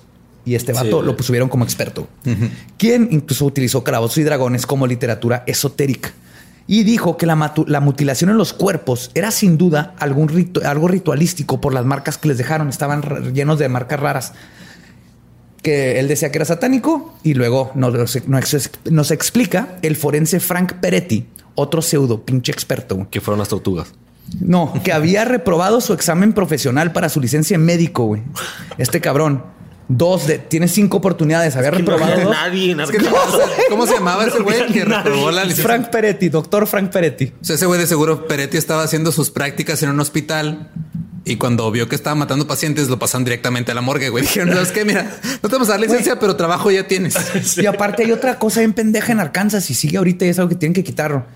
Eh, es- el forense sirve como arma del, del perito. güey. O sea, el que te está acusando, el forense es parte de su equipo. güey. Entonces él va a investigar los cuerpos a favor del Estado. De la O sea, O sea, Fiscalía. independientemente, De la fiscalía, O sea, no la- independientemente, o sea, no es neutral, nada no, más. Tú llegas y le dices, oye, cabrón, este, dame algo para chingar a este güey y él puede hacer lo que. Entonces era un vato que no era doctor todavía y aparte es el es brazo derecho de la fiscalía. güey. Y en Arkansas todavía siguen con esas pendejadas. güey. ¿Saben cómo, cómo todo esto es una tormenta? Que pobres chavos, estos cabrones de lo que O les sea, tocó, güey. el sistema legal de Arkansas del 93 es como el de Juárez 2019. Eso es lo que me estás diciendo acá.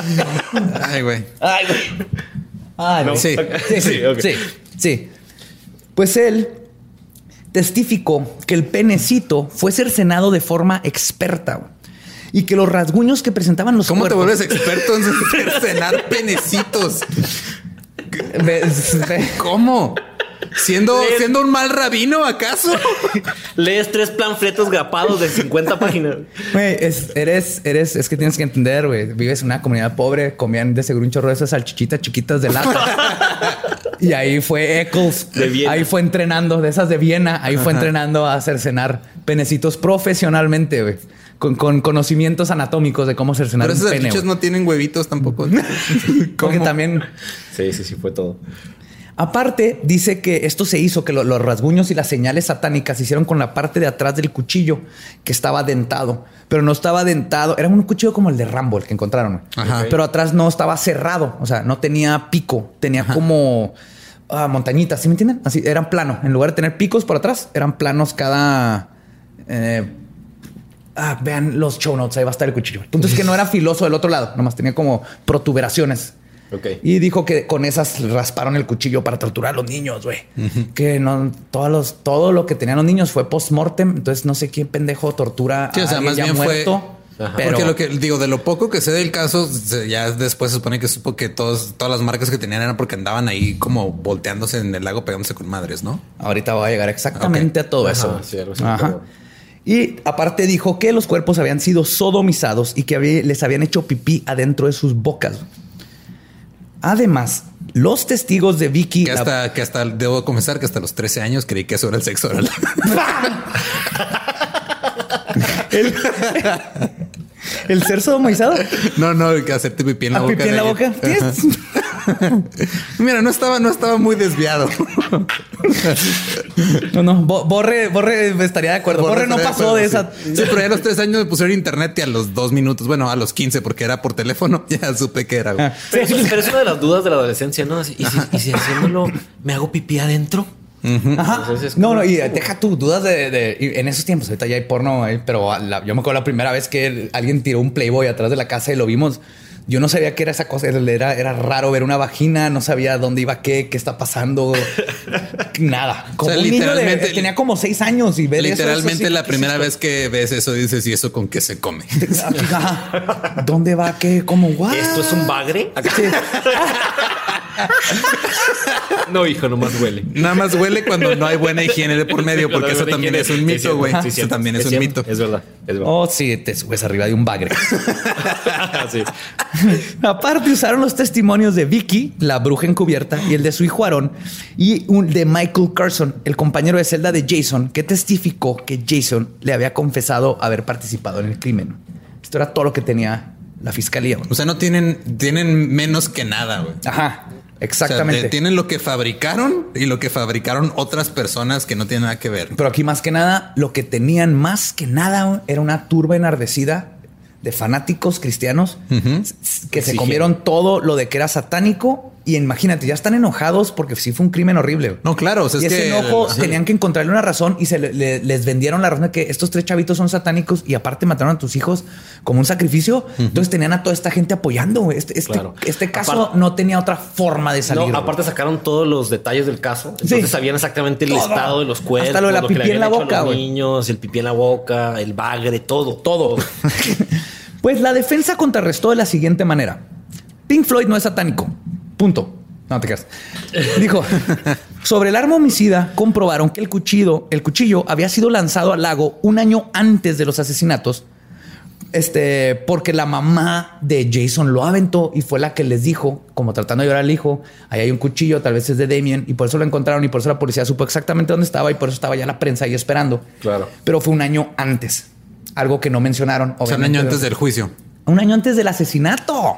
Ah, caray, ¿cómo? ese cuchillo ya tenía un año en el Ah, lago. ya, no ya, tiene ya nada que ver. La mamá se lo quitó. Mijito, no va a estar jugando con este cuchillo. Te lo lo a entrar al aventó. lago. Y lo aventó al lago. Y luego después cuando la policía, hey, nomás Ya, para que sepan, hay un cuchillo que era de él, pero lo aventé hace un chingo. Y luego ya el Igual, igual lo aventé tan cabrón que mató a tres niños así, se rebotó en uno, en otro y en otro y Hizo luego. patitos. ¿sí? Y ese, y- y- agua, esos pinches cuchillos son japoneses y cortan los penecitos expertamente. Me di cuenta, yo no sabía. Oye, si puedes, digo, si Yo puedes filetear un salmón así perfectamente, obviamente puedes cortar. puedes un hacer sushi. Bagre, chica, como que salmón. No, en- eh, perdón. Aquí no hay salmón. Eh, bagre, sí es cierto. El salmón huye de Arkansas. güey. se me, se me salmón olvida. es un pez, es un pez clásico. Es un pez para clase. gente, gente con dinero, Claro. obviamente. Un pez se lo Nada en contra de la corriente fuera No, de Arkansas. No, el- De hecho, el salmón originalmente no nadaba contra corriente hasta que llegó a Hasta que Arkansas. fuga, fuga, fuga.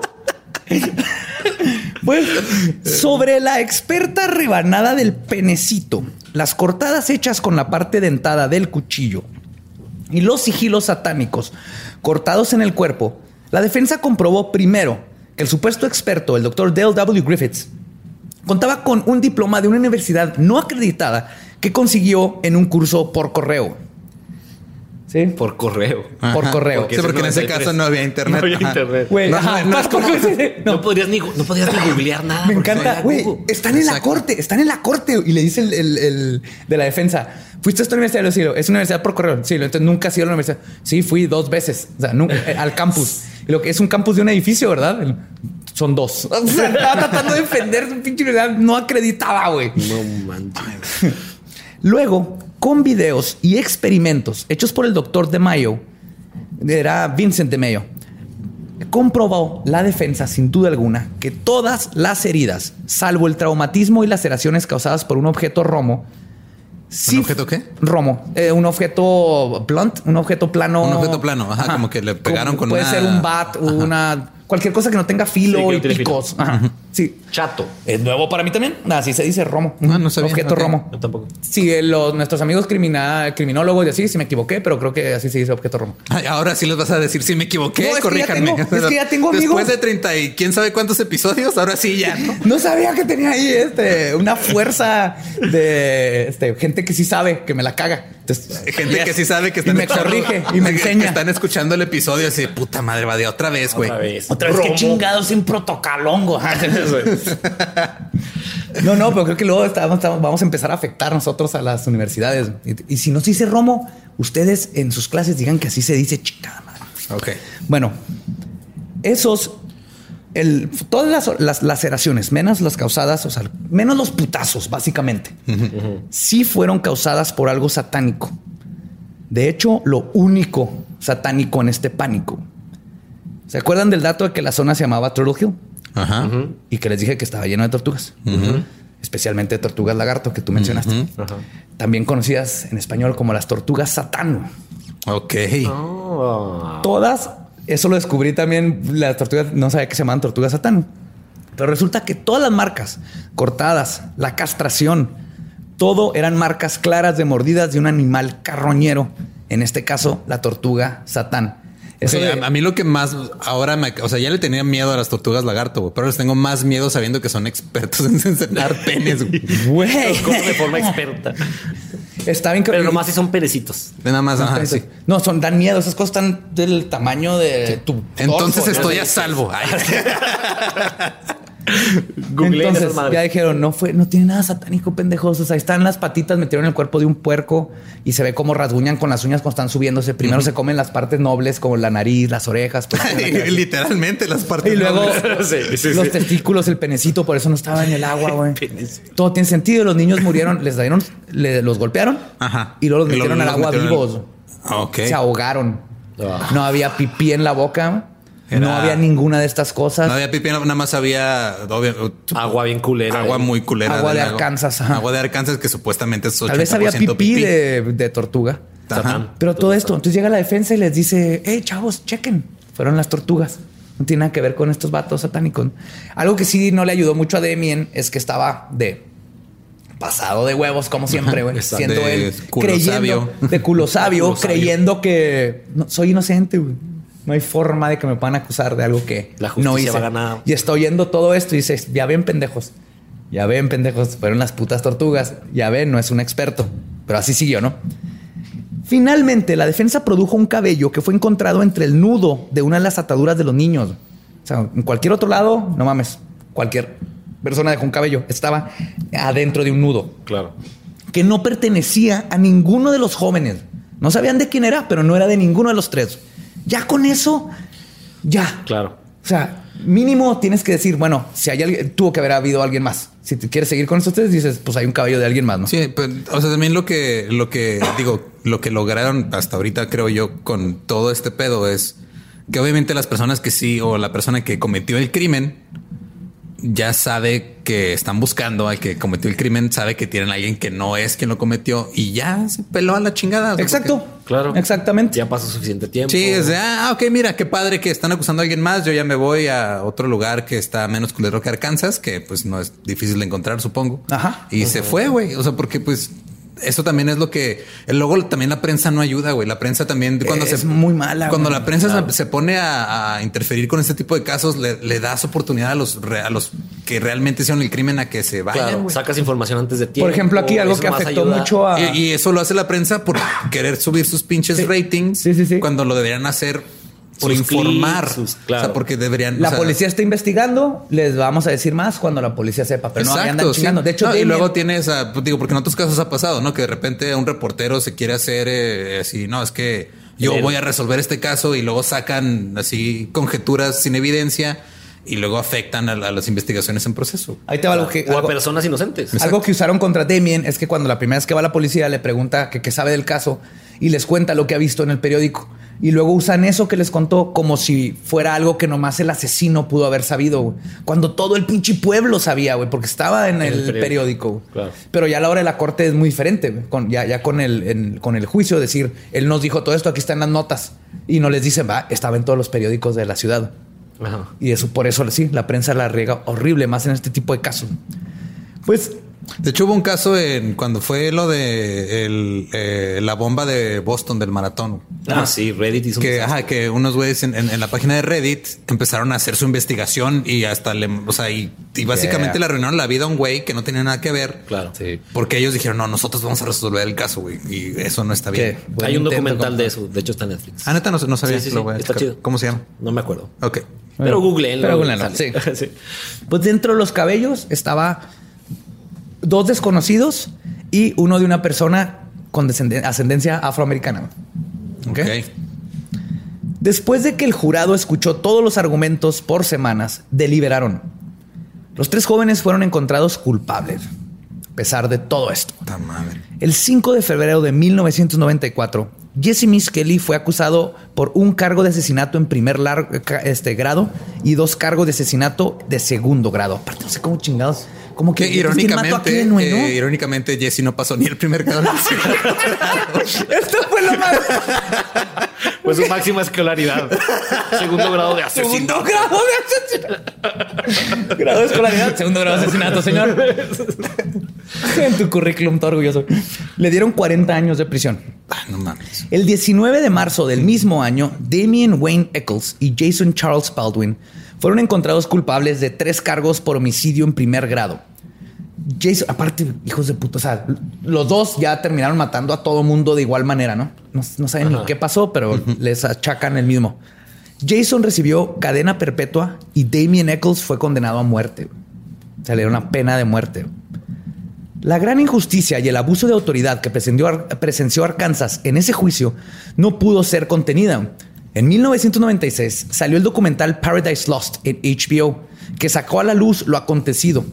Le siguieron partes 2 y 3. Está West of Memphis, producido por Peter Jackson, además de varios libros, Devil's Knot de Mara Leverett, y de hecho Devil's Knot y todos estos fueron las, las, este, las fuentes que utilicé. Ahí lo vamos a poner en el show notes. Claro. Luego sale Devil's Knot de Mara Leverett, eh, Blood of the Innocents de Guy Real, buenísimo todo, todos estos videos y libros, lean todo, ¿no?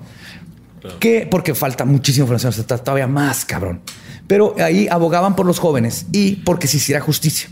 Porque lo que hicieron los hijos de puta involucrados en la cacería de brujas no solo fue meter a tres jóvenes inocentes a la cárcel y condenar a uno a muerte, sino que dejaron libre al brutal asesino de tres niños de ocho años. Eso es lo más cabrón de todo. Exacto. ¿Cómo vives tú como juez, policía y todo eso? Que sabes que te la mamaste y sabes que por mamártela dejaste afuera a un asesino. Porque Claro, ellos está- saben. Está el tema, por ejemplo, del, del negro que veíamos al principio, que se está lavando la sangre en el Mr. Bojangles, le dicen porque el restaurante se llamaba Bojangles. Ajá, eh, eh, es inexplicable y es probablemente alguien que sí estaba involucrado y que no investigaron y les valió. Es mucha coincidencia, fácil. ¿no? Hasta ahorita es un misterio, güey. Sí, Mucha está más fácil eso. Hay también. Pero ¿cómo una- le ignoras? Ese es el punto. No puedo comprobar, pero dentro de la investigación, ¿cómo ignoras Es ese hecho? que ya, o sea, creo que ya mentalmente cuando llegas a una conclusión, aunque sea errónea, te quedas con te ella. tu visión de túnel, ¿no? Ajá, te- ajá, y te aquí quedas- la visión ajá. de túnel empezó el pinche Es que Jerry aquí- Driver con su satanismo pendejo. Exacto, ellos quisieron forzar el caso a su narrativa en vez de realmente investigar. Todo lo que dice Sherlock Holmes que no hagan con un carajo. Ah, pero es que ya nadie lee en Arkansas, perdón. Aparte tenían su investigación. bueno, menos Damien fucking Eccles y Jason. O sea, los dos, los dos más literatos y el poeta y todo eso. Ese fue el güey que terminaron echándose todos los Es que esa fuerza especial de dos correccionales, una mesera y un detective retirado, ya no me acuerdo qué era. Una bodega, güey. Un detective de otra jurisdicción, mamón. Pues es que no seas mamón. Pues, Pues, sí. Todo esto se transformó en un ejemplo de cómo la gente puede unirse contra el sistema. Metallica regaló su música para uno de los documentales, atrayendo mucha atención. Eddie Vedder comenzó una campaña y festivales para juntar dinero para la defensa de los tres de West Memphis. Sí. Johnny Depp tocó la guitarra y dijo palabras como si estuviera ebrio, como siempre, porque es Johnny fucking Depp. Y ahora tiene una banda donde hace lo mismo. Ajá. Y todos los lo personajes que hace también, También. que De hecho, ya lo he hecho antes, pero yo tengo la teoría de que Tony Depp ya no le dicen que está en una película. Nada más llegan, lo graban en su casa, güey. Y ya Y nada ya. más ponen el... eh, Con sí, CGI le- lo Con viste. CGI lo viste en lo Sí, maquillan. ya todo lo demás, nada más, nada más lo, agarran, lo graban en su casa por dos horas y ya, se lo llevan y arman, este, ¿cómo se llama? Fantastic Beasts 3. Ah, sí. Miles de personas se unieron y finalmente, finalmente, después de solo 18 pinches años y 78 días, después de estar 60% de sus vidas detrás de las rejas por un crimen que no cometieron, la Corte Suprema tuvo que intervenir porque las cortes locales y estatales de Arkansas estuvieron bateando todas las apelaciones para cuidar sus propios traseros por las pendejadas que habían hecho. Cuando dices traseros, trató- ¿dices traseros o dices penes? por trasero te refieres a esta.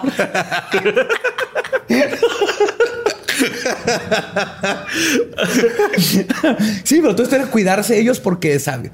Ya, ya había muchísima evidencia nueva y todos iban a ir a la verga, güey, porque ya, ya estás. Toda la policía la tienen que meter a la cárcel, todos los involucrados, el Sí, juez, o sea, estás, todos, estás encubriendo lo que hiciste mal para salvarte. Es como cuando me metieron a la cárcel por andar en un rave.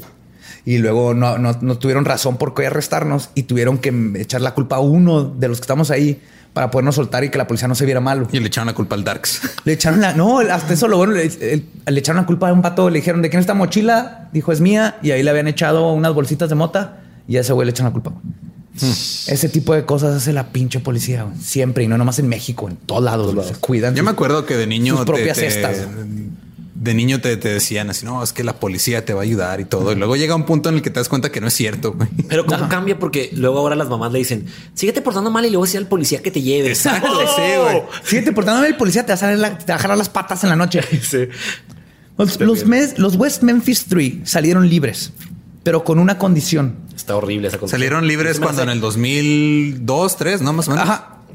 No, más acá, ¿no? Como... No, 2000 fueron 18 11. años, 93, O sea, ¿y ¿cuándo Ah, no, duró el ¿por qué? juicio? Como... un año. Ponle que salieron en 94. 2011, más o menos. Ajá. Esos ya son Qué tonto 20 que no apunté exact- la No. fecha exacta. Ah, No sé 18 años. No, sí es cierto, no, sí es 2011. cierto. Son 18 2011, años. Ajá. Perdón, no, sí, sí, sí, sí. Pues los West Memphis Three tuvieron que salir bajo el estatuto de Alford, que básicamente, sin meterme en muchos pedos legales, significa que te declaras culpable, pero la corte te perdona la condena. Básicamente dice, ok, eres culpable, pero tu condena es de 18 años y 78 días. Entonces ya te puedes ir, ya terminaste. Ajá. Pero no te exonera.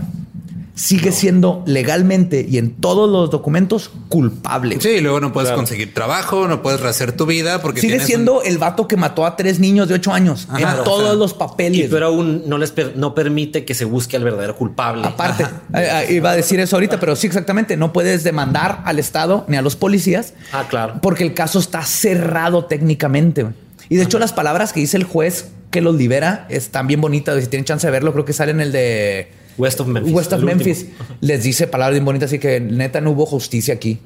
Y el sacarlos, pues es así nomás como que algo, pero esto no se nota que el juez no. Y tampoco, supongo que tampoco recibieron indemnización por parte del Estado. Nada, No, no, de no ninguna pueden manera. demandar al Estado, no pueden hacer nada. Y hasta sale uno de los procuradores diciendo qué bueno que hicieron esto, porque así le ahorramos a Arkansas millones de dólares porque nos pudieron haber demandado. O sea, estaba diciendo así de. No, qué pendejo, güey. O sea, ay, qué bueno que nada más le arruinamos 18 años de su vida. Pero Sí. no se llevaron nuestro Idiota. dinero. Ajá.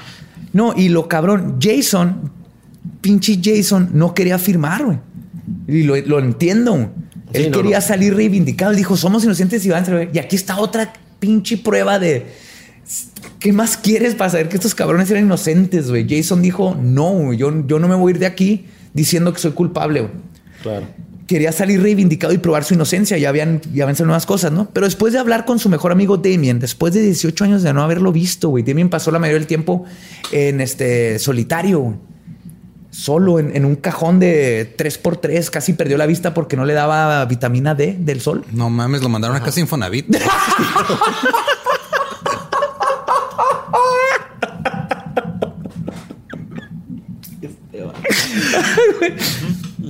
Pero dijo Jason, y cito, no estoy de acuerdo con el acuerdo de la corte, pero tengo la oportunidad de liberar a mi amigo. Y no me la voy a perder. Entonces Claro. decidió, fuck it, mejor vámonos los tres. Creo que el tema ahí era que si no firmaban los tres, No se iba No ni uno. no se iban ni. Necesitaban Ajá. firmar los tres y, Jason no había el problema de que Damian sí tenía pena de muerte. Entonces Exacto. ahí sí. estaba, sí estaba complicado. Ajá. Aparte, todo, todas Sí, o sea, esa, madre sí es, es- esa sí es amistad, güey. Esa sí es de no mames, o sea. Inclusive O Damien- sea, va en contra de mis. O sea, te voy a salvar la vida porque eres mi amigo, en cuando va en contra de mis principios, Y Eso es una amistad. Sí, No, y los dos, Damien y Eccles, dicen de, de Jesse, de Miss Kelly, dicen, no, no tenemos nada contra él. El vato lo chingaron la policía, la policía sabían que él no iba a poder con eso. Dice, nosotros no, apenas pudimos con la, con la interrogación. Yo no esperaba, dije, cuando me pasó, dije, yo no esperaba que Jesse aguantara. güey. No, claro yo que no, no. es culpable de nada de esto, Jesse. No, no. Y salieron los tres, güey. El 9 de agosto del 2011, los 2011, tres, los tres salieron de la cárcel. Eccles se casó en prisión y saliendo se fue a vivir junto con su esposa. Qué chingones fue de esas historias que sí siguieron. ¿Y a dónde creen que se fue a vivir? No sé. A Salem, Massachusetts, dude. ¡A huevo! ¿Para qué? Hashtag Darks for Life. Pero que se casó con la misma life. que embarazó, o eso fue aparte. No, eso ya Eso, pasó. sí, pues, Otra que conoció en la cárcel, que ella estuvo bien metida eh, En los con casos y Henry. Rollins y los abogados. Y todos estos conciertos eran para pagar abogados. Sí, claro. Y se casaron y así. De hecho, todavía en sale manda caminando con su báculo A huevo. y un bagre bajo el brazo. un báculo y un bagre. Lo más cabrón, es escritor, artista visual, músico y da clases de magia y ocultismo. Y dijo una frase bien cabrona que oí que yo comprendí bien cabrón. Dice, yo cuando estaba en Arkansas, en un, pueblo pitero, culero, sin nada, yo dije, yo voy a ser el mejor mago, voy a ser mejor que Crowley, voy a ser mejor que Anton Levy, que todos. Y luego tuve 18 años para practicar y estudiar y ensayar la magia. güey. A veces las cosas salen como quieres, pero no te das cuenta que era lo que pediste, ¿no? Hasta que estás ahí. ¿Qué, O sea, qué- manera, qué manera tan cabrona de verle el lado positivo a las cosas. Sí, también. no, o sea, qué, un qué entereza de persona, güey. porque eso está. No, está cabrón. O sea, cualquier otra persona sale de ahí y Hecho garras, ajá, hecho, mierda y, con justa razón. Claro, igual. Y Jason, digo, Miss Kelly, pues fuiste así más como que "Uh, salí, yay.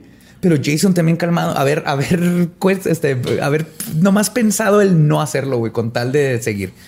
Y, eh, pero bueno, este, ¿en qué me quedé? Ah, sale, es escritor y Vive en Salem. y hashtag Darks for Life, porque vive en Salem.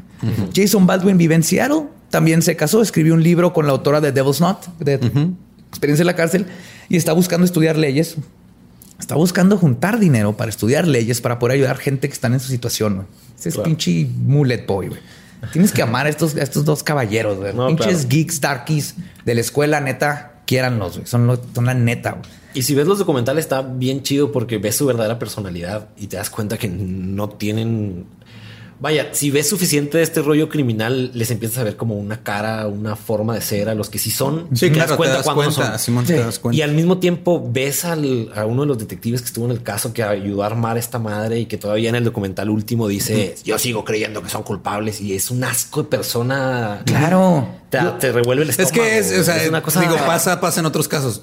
Perdón, por ejemplo, cuando, cuando estás en, en la edad, no, por ejemplo, no en la prepa, ponle por ejemplo, cuando ya algunos empiezan a tener sus primeras experiencias sexuales.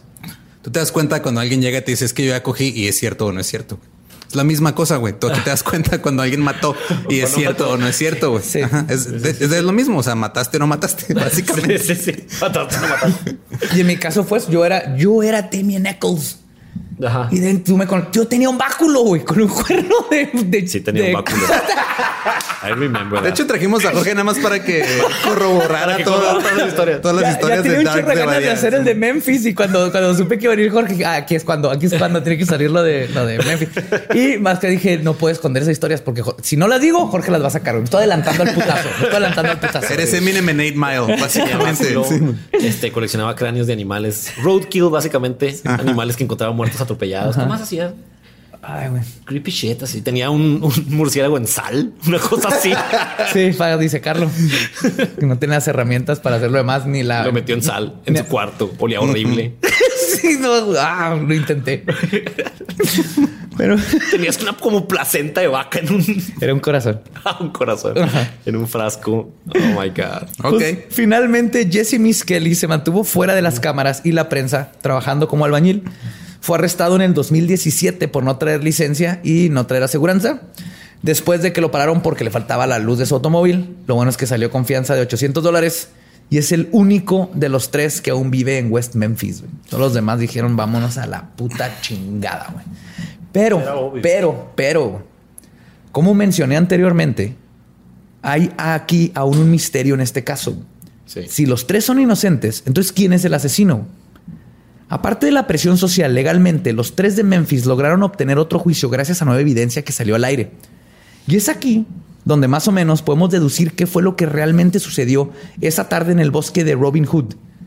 John E. Douglas, el inventor de los asesinos en serie, si se acuerdan, ¿verdad? acuñó el término, pero Sí, sí, sí. Se involucró en el caso después de conocer la evidencia, confirmó, conformó, perdón, un perfil del asesino que decía que era un asesinato personal dirigido a uno de los niños en específico. Y los otros fueron daño colateral y por lo tanto era alguien que conocía a las víctimas, no era un asesino en serie y mucho menos un asesinato de oportunidad por un extraño. ¿Para que batear tanto el esconder la ropa y todo eso si un extraño más los puede dejar tirado?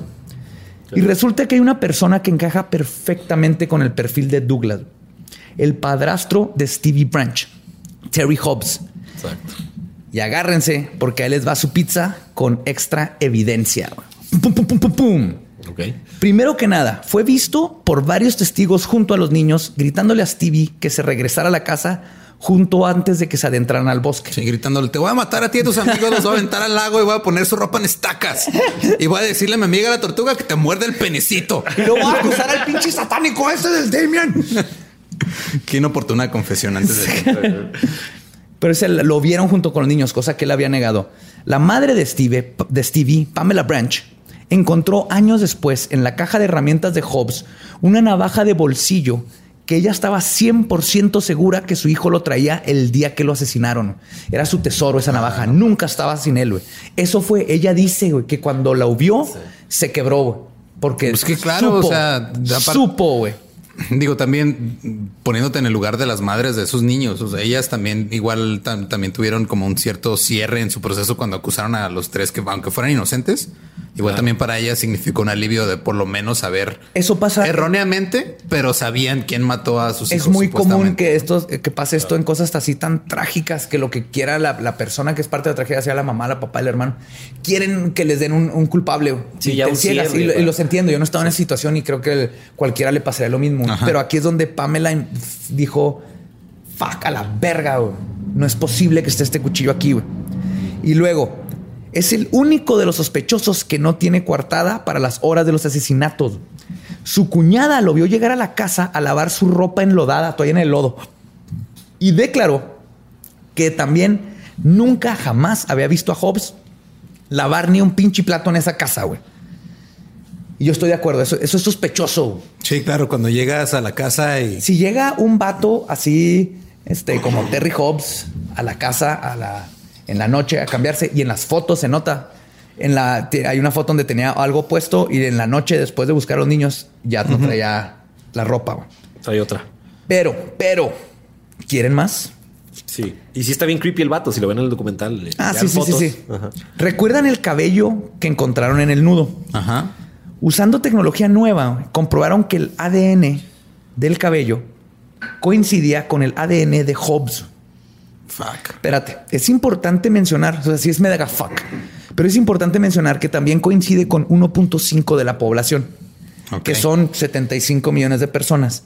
Pero, Pero de esas 75 millones de personas, ¿cuántos estaban ¿Cuántos ahí? podían estar en ¿Cu- Arkansas? ¿Cuántos vivían ahí? ¿Cuántos conocían al niño? y no coincidió con ninguno de los otros sospechosos. Creo que es lo más, eso es lo que desde el principio. Entonces Claro. coincide con el padrastro y ni con ninguno de los tres sospechosos. Entonces aquí tiene que haber algo. Aquí hay gallina enlodada en la olla, ¿no? O como le dirían. Esa frase buenísima. Gallina, no, es, ga- es un gato Ajá. encerrado. Enclaustrado. Encla- Es un gato, ajá, es un gato encerrado. Un gato que se quiere hacer sacerdote. Aquí hay gato enclaustrado. Pero aún no termino con su pizza, señores. Aquí es donde la banda de country más importante del año 2000, las Dixie Chicks, van a traer la evidencia más condenatoria de todas. Creo que, creo que va a haber un pico en las búsquedas de Google de Dixie Chicks Las que no ha habido en años. En. Chicks. miles de años. Güey, no me sé ninguna canción de las Dixie Chicks, pero me acuerdo de ese nombre y de ellas. Eran tres se güeras. con Bush. Ajá, sí, sí, sí. Ajá. Es que se son chingos. con Bush, yo, me acuerdo, yo me acuerdo más de que se le hicieron de pedo a un presidente de Ajá. que Yo no puedo hablar, o sea, de yo no, yo las podía escuchar aunque quisiera porque yo era tax y eran, eran country. Sí, pero claro. las pinches Dixie Chicks hicieron algo bien vergas, güey.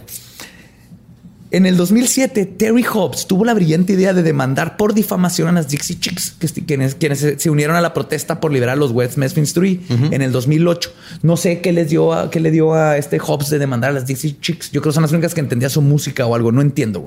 El punto es que esto abrió a que legalmente abogados pudieran interrogar a Hobbs con mucha nueva información que había salido a la luz. Uh, ok. Hobbes era, y ahí les va lo que salió. Hobbes era adicto al cristal y a la cocaína. Además, era un hombre violento. Un año después de los asesinatos le disparó a su cuñado en una pelea, quien luego murió por complicaciones de una herida. Una ex vecina de Hobbes sacó a la luz en un reporte policiaco donde acusó a Hobbes de meterse a su baño en los ochentas y agarrarla de los pechos para intentar abusar sexualmente de ella. Judy Sadler, la tía de Stevie, declaró que Terry Hobbs golpeaba a la hermana y a sus dos hijos. Pero eso no es lo más grave. Stevie le contó que su papá lo golpeaba y que a veces entraba a su cuarto y lo forzaba a verlo masturbarse. Y que eventualmente lo forzó a hacer cosas sexuales con su hermanita Amanda Hobbs quien era un año menor que él y era la hija biológica de Hobbes. O sea, hijo de puta, bueno, perdón, la mamá igual no tiene la culpa. Culero de los Sí, peores. o sea, aunque no sea culpable de este pedo, ese vato tiene que estar en el pinche bote. güey. Bueno, ¿y dónde estaba su amigo Calvin en todo esto? Te odio. Amarrado así, sin, sin huevitos. Le habían cercenado el pene. Sí, sí. Y luego, el 11 de septiembre del 2011, tres personas testificaron bajo pena de perjurio. Primero, Michael Sisk dijo que estando con su amigo Michael Hobbs Jr., que es el sobrino de Terry Hobbs, hijo del hermano, los dos escucharon a Terry y su hermano Michael Grande hablando del asesinato. Los otros dos testigos atestiguaron, siempre se batalla para decir esas, haber escuchado a Nada más batallas para decir esas dos testigos atestiguaron. No, es- se oye raro, pero está bien dicho, está bien escrito. Es que para ti lo bien dicho en general soy raro, güey. Bueno, entonces, atestiguaron haber escuchado a Michael Jr. contarles sobre lo que su papá y tío llaman el secreto de la familia Hobbs. O sea que Hobbs qué, mató qué a tres culero, niños en qué Memphis, culero güey. tener un, o sea, el secreto de la familia Hobbs. En este caso podría ser que mató a tres niños o que violaba a su hija o, o, que o- o se cómo hacer el pinche pollo más chingón de la o el bagre. El bagre, sí. Las- las 11 especies el del bagre. El mejor bagre que has probado en tu vida lleva incesto y asesinato. Son ingredientes clave para el mejor bagre que has probado. Pues la evidencia apunta a que Hobbs es responsable, pero, pero también apunta a que no actuó solo. ¿Se acuerdan que habían tres cabellos y nomás Sí. uno de ellos era de Hobbs? güey? Y Pues el otro era Calvin y el tercero. No, si fuera Calvin no tendría pelo. Oh, porque está calvo. Ok. Vamos a lo está que sigue. Calvin. está bien tonto. Voy a ignorar totalmente. Quiero decir que hasta la fecha es el peor chiste que he hecho en Leyendas Legendarias. Pero Según tú. A lo mejor en la vida, güey. Según tú, probablemente. ajá. Hay mucha evidencia ahí. ahí, ahí. Bueno, 20 años después, en el 2013, una carta perdida apunta a lo que es probablemente el escenario más correcto de todo lo que sucedió. Mínimo el más probable, ¿no? o el más probable. Un abogado e investigador privado eh, que contrató de hecho Pam, la, la ex de Hobbes y todo eso porque quieren claridad o quieren resolver. Ya, ya está segura que, que no fueron los West Memphis y todo esto, ¿no? Encuentra una carta escrita hacia el fiscal Scott Ellington en febrero del 2012. En esa carta, un hombre llamado Benny Guy reveló que en 1994 dos, adolescentes, Buddy Lucas y LG Hollingsworth, le habían confesado que habían estado involucrados en los asesinatos con otros dos hombres, Terry Hobbs y su amigo David Jacoby. Uno de los cabellos coincide con David Jacoby y los que han visto el documental es el tipo de la barba que se pone a llorar y ahora que sepan esto, que es, que es responsable, vuelvan a ver esa parte. güey. Cuando le dice Hobbs, nadie ¿De cuál sabe lo que hicimos. de Peter Jackson? El de Peter Jackson. Ajá. Ajá. Parad- no, no es Paradise Lost. West of Memphis. West of Memphis. Ajá. Cuando le está hablando por teléfono y el vato está llorando y lo ves ya sabiendo esto y cuando le dice no saben lo que hicimos, eh, no tiene nada, si lo ves desde el punto de vista de Jacoby está arrepentido y está tratando de decirle, güey, está aquí Peter fucking Jackson, ¿te acuerdas de Lord of the Rings? Me gusta más la 3, ¿tú a ti cuál te gusta más? Pues está Peter Jackson y nos van a agarrar que matamos a tres niños. Véanlo con ese punto de vista y está muy cabrón. Pero lo que dicen aquí es que estaban todos esos involucrados. Según Buddy, que también tenía discapacidad mental, igual que Jesse Miskelly, que luego confesaría en la cárcel lo mismo que venía en la carta. Entonces llegó la carta y después hubo una confesión de él y del otro vato. Sí, él no se ve que existía la carta. No, no sabía de la carta. Hay muchas cosas aquí de que est- estuvieron en la cárcel donde no se pudieron haber enterado de muchos datos. Y aquí nomás voy a tener por resumir, pero esto tiene muchísimo sentido. Hobbes, según él, dice que Hobbes y Jacoby y Jacoby fueron por ellos buscando mota. Los cuatro fueron a comprar con un dealer y luego se fueron al bosque, algo que hacían comúnmente. Ahí, además de pistear y fumar- Vieron unos trovadores y dijimos, vámonos a la verga de aquí. Dio tanto coraje ver trovadores que mataron niños. A ver si así se callan, culeros. Sí, sí. vas a callar, que Prefiero produce, escuchar a niños gritando que este pendejo cantando canciones de pinche Fernando Delgadillo. Ese fue en intento Memphis. uno y no se callaron, güey. Ok.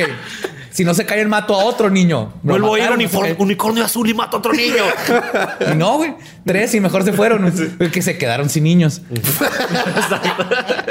Pero los trovadores ahí seguían. güey. Entonces, en realidad, los verdaderos culpables aquí son los trovadores. Son los trovadores. Malditos Ten cuidado. trovadores. Es que se han- emigran hacia Arkansas. güey. Eh, cuando se pone frío, en el sur se van. Uh, se van de los cafés. Cuando los, cuando los Y de cafés. las sí. peñas. Cuando los cafés quiebran, ¿dónde crees que terminan todos los trovadores de los cafés que quebraron, güey? Tiene sentido. Se van a Arkansas. los cafés quiebran por tener trovadores. Es un círculo vicioso. Lo peor es que tengo amigos que son trovadores y cantan bien vergas y ya me sentí mal. Ay, güey. No, no está- Un saludo a toda la gente que canta trova. Nos van a comprar, van a pistear y fumar mota. Y se pusieron a jugar, a jugar luchitas estos dos chavos por órdenes de Hobbes. Y luego hubo un encuentro sexual. Se habla de que esto era normal y tiene sentido conociendo Sí, o ya sea, lo de Hobbes. Hobbes es un pervertido, güey. Ajá. Exactamente. Y va a conocer a chavitos de ahí de... Porque todavía eran teens cuando los Ajá, conoció. Les picha mota, beer y luego tienen sexo y hace sus chingaderas. Según lo que pasó aquí, y luego tiene que ver con muchísima la evidencia, inclusive las primeras declaraciones de Aaron, que decía que se escondían en unos lugares y de repente veían a hombres teniendo sexo y describía a alguien con una camisa de estas de tirantes blancas. Después, Driver fue el que hizo que, cambiara eso a A que- capuchas, a que traían- a caras pintadas, inclusive todos los testimonios del, del- del compañero de cárcel dijo que era falso, era un drogadicto y con eso le iban a dar menos condena. La hasta se redimió Lady este, Bruja Encubierta. O sea, bueno, muchos años después, pero dejó, dijo, quité todo, lo hice porque eran 30 mil pesos de... 7 mil Dólares. dólares. ¿Eh? 30 mil dólares, perdón, de es- que me iban a dar de recompensa si ayudaba. Y ya cuando dije esto está de la verga porque van a agarrar a estos chavitos, me dijeron: si no nos sigues ayudando, tú te vas a chingar y vamos, te vamos a involucrar y te vas a quedar sin tu hijo. Y entonces Driver era el que la coacheaba cada vez. No, di esto. Él le enseñó la pinche palabra SPAT. O sea, ¿tú crees que esta señora iba a saber de la palabra SPAT? Total. Ella nomás sabía de bagre con papas. Y salsa luisiana. Y salsa luisiana, güey. Salsa Arkansas. Pero entonces los niños los descubren.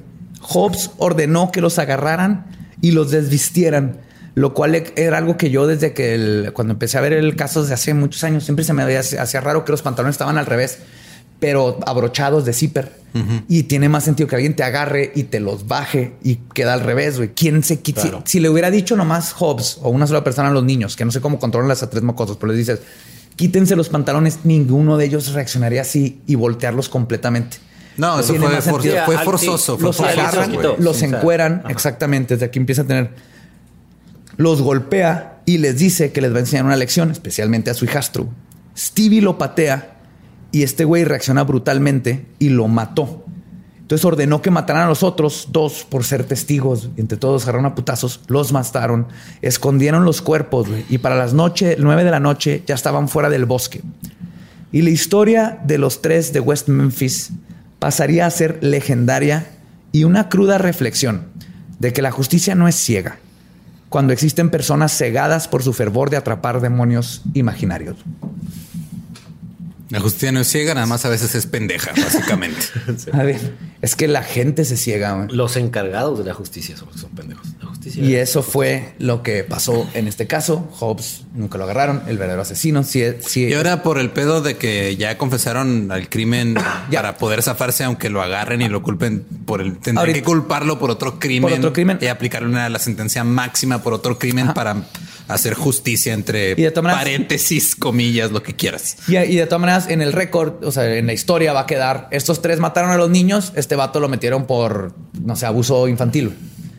Por, por el resto de sus vidas y cuando se mueran ellos en las cortes, en los pinches archivos y en las computadoras, va a decir que ellos tres son Mataron. culpables. De hecho, a la hora de que dices ese, antes ahí dices, yo soy inocente, pero me declaro culpable de haber matado a estos niños. Esa es la frase, güey. ¿Cómo, cómo, cómo tiene sentido? eso? Sí. Y eso lo hicieron porque ya no querían, ya no iban Era a valer manera. madre, iban a valer madre los de Arkansas. Ya les iban a partir la madre, pero no se la podían jugar estos tres en otros quién sé cuántos años, porque allá un juicio puede tardar años, igual que aquí. Y por eso salieron. Pues tardaron 18, o sea, Ajá. 18 años. de apelaciones, de apelaciones, de apelaciones. apelaciones, Y pues. luego estuvo algo bien vergas porque Johnny Depp y, y estos güeyes empezaron a decir que votaran por el, este, el fiscal para que se fuera la chingada, güey. Y metieran uno nuevo porque ese fiscal, que fue el original, el juez original del bateaba y bateaba todas las apelaciones.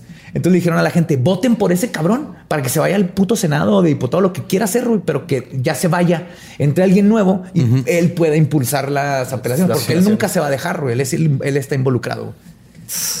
Y así es, y, y aprendimos hoy, neta. Pues, pues tiendo a estar de acuerdo con NWA. Fuck the police. Sí. Fuck los fanáticos, estas pendejadas del. ¿Has sa- pensado del que NWA satánico? más bien odiaban un chingo a Sting y su banda y la canción es acerca de? Pues en ese caso estoy de acuerdo en ambas interpretaciones. Fuck the police. Fuck the police. Sting llorando. Estén llorando mientras tienen sexo por 48 horas seguidas. 48 horas. Tiene, ahora- tiene sexo sexo con tántrico, 48. pinche ajá, tántrico, como caracol. Como caracol. No. Yo veo a Sting y me imagino un caracol que toca bien vergas. Eh, ok. Mm, Bueno. King of Pain. Y Lo en esa eso nota- fueron- sí. Espérate, antes de que se acabe, yo quiero este, mandarle un saludo a todos los que están jugando el Drinking Game de Leyendas Legendarias. Ah, qué chido. Y eh, entonces, eh, Badía dice algo mal, algo mal, ya lo hicimos. Eh, ¡Necrofilia! Ahora no hubo, no sabemos.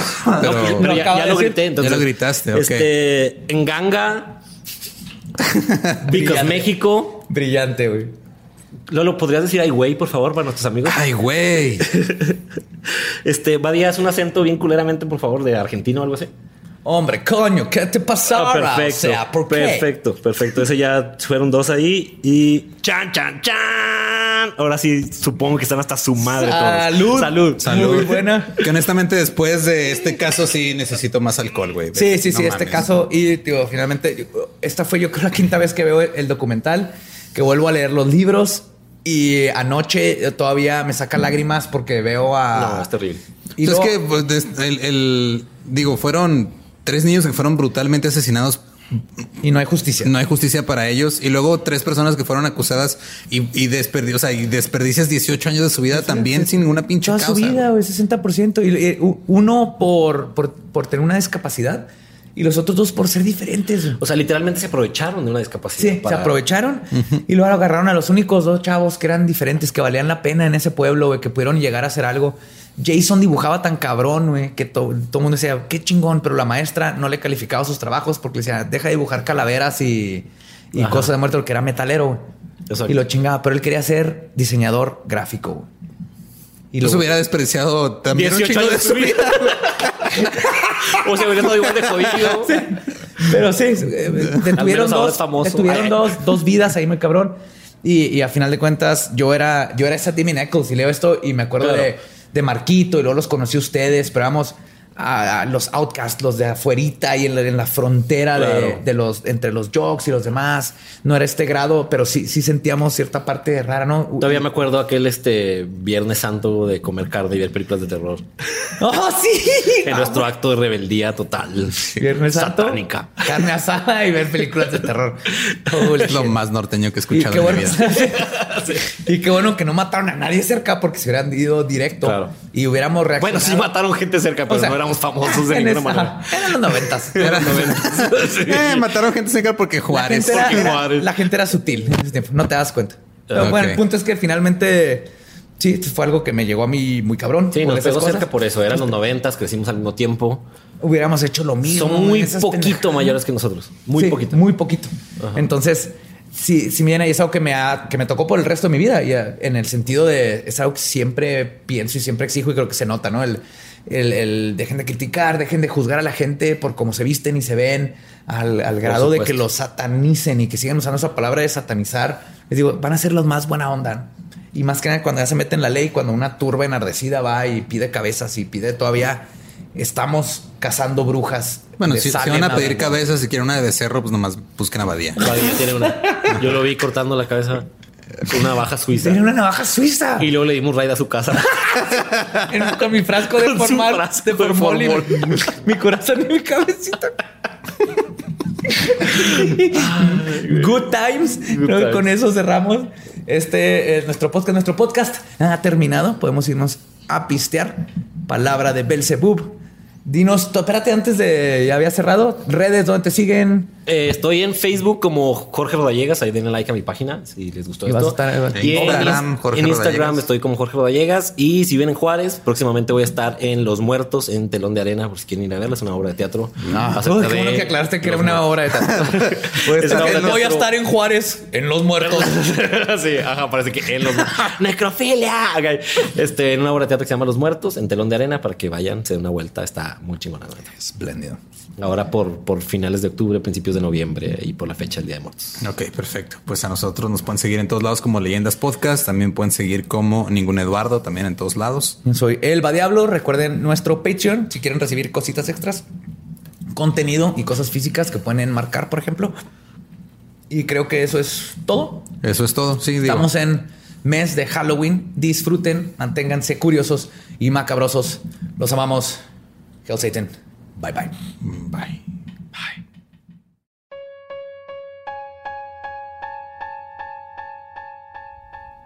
Y esta es su sección favorita, nuestra sección donde les mandamos mucho amor a todos los que nos escuchan. Espero hayan disfrutado de dos horas de episodio. Estuvo muy bueno. Estuvo chido. Está muy, muy, muy interesante. Pueden leer todo. Ahí están todos los libros. Acuérdense de buscarlos. Pero antes de pasar a los anuncios, si estuviera en Juárez y voy al del río, ¿qué te traigo? No me puedes traer un del río a Monterrey. sí lo extraño, la Sí, verdad. Sí, sí, hace falta. Todavía no encontramos cuál es el equivalente aquí. Pues hay Oxos, pero como que no es lo mismo. No, y no hay ninguno cerca. Así No, que. y, y aparte no tienen la, la grandiosa selección de licores que tiene el río. Oh, los de Juárez en el del río venden la calavera de Dan Aykroyd, el vodka del cazafantasmas Dan Aykroyd. Búsquenlo. Si yo, si yo llego aquí a un Oxxo y pido un cráneo lleno de vodka, para empezar va a estar cerrada la segunda caja. Entonces no se va a poder. No, así que para todas sus necesidades de cráneos de vodka, llenos de vodka, vayan a Del Río. Ok. y vamos a, ahora sí, vamos a saludar gente. Traigo aquí un saludo a Lorena Lara, de aquí de Monterrey. Va a ir al, a uno de los Creo que no alcanzó ¿No? boletos. Por eso la vamos a saludar. Ed para Jessica Salazar y La Perris. Dijo La Perris que tú sabes quién es La Perris. Eh, a los legendarios de Puebla, que nos vemos allá el 31 de octubre. Oh, ya sí. llenaron la fecha. Ya por eso ya ni la anunciamos. Ya se ya Los acabaron en. amamos. Gracias. Mil, mil, mil, mil. Sí, vamos allá a comer mole poblano y a que Badía se meta un camote. Eh, vamos también a mandarle saludos a Daniela Ávila y a Nino Rafa, a Adrián Baracat. Me pidieron un saludo para Chile, para todo el, eh, ¿Todo el país, de país? Chile. Ajá. Yes. Y para León Polar del Sur, que supongo que ya es de Chile, porque es un león polar del sur. Tiene sentido. Para Daniela Alanís, para Isra Valenzuela y Fernanda Cosio, que se casan este fin de semana. Ah, felicidades. Esperemos que se la pasen muy chido y que terminen muy crudos en su tornaboda. Para Dulce Ortiz, para Huicho Vega, para Joaco Molina, Cristian Landa, Ángel Barradas y Lalo Ferra. Estos últimos cuatro creo que son así como un grupo de amigos que se traumaron en las leyendas legendarias entre ellos. Entonces está chido. Excelente. Ese es el mejor tipo de amigo que puedes tener. Sí, así como tú y Jorge que se traumaban con cosas en la prepa Ándale, sí. cuando yo estaba en la primaria.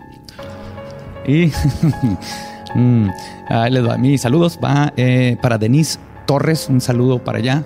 Y especialmente a su jefe, que dijo que si les mandaba saludos a toda la empresa, los iban a dejar poner leyendas legendarias en los breaks. Hola, empresa del jefe. Oh, ¿Cuál empresa yes. es? No sé, no me quiso decir para, para que estuviera más este. Es como regla general. Saludos a todos los son. jefes de todas las empresas. Pongan leyendas legendarias en todo Especialmente su... a Denise Torres, pero todos los demás deberían de hacerlo. Ajá. También un saludo totote a Eduardo Santiago y a Ariana Sánchez, que son de Sondón. Nos mandaron unas luces, unos LEDs para poder alumbrar mejor este bigote y las entradas de Lolo. Muchísimas De hecho, nada más gracias. el, el problema que tuvimos cuando las probamos la primera vez fue que se había, se reflejaba demasiada luz de mi frente. Sí, necesitamos ponerte pintura negra o algo en la frente. Y también Ubalda Campos y Carolina, Eunice Terrazas y Gordy. José Jesús Vicente y Fanny Jiménez, Rotter UG, Maf Muñoz, de parte de su hermano Rafael, a Carlos Jesús Moreno, Silvia Amaya, que va a ser cumpleañera, Quique Sainz y Pat Rincón, Jimmy, de parte de Pamela García, y al Team Taquitos, Benja, Viri, Matt y Mau. Y de una vez a Elías Marlet, que el primero de noviembre va a ser su cumpleaños. Ah, y para terminar con la hoja, Paola Guzmán y la empresa Juniper en Baja California Sur, otra empresa completita. Otra empresa Llevamos que un país que- y dos empresas. Un país y dos empresas. ¿Eh? Estamos cubriendo poco a poco todo el mundo de saludos.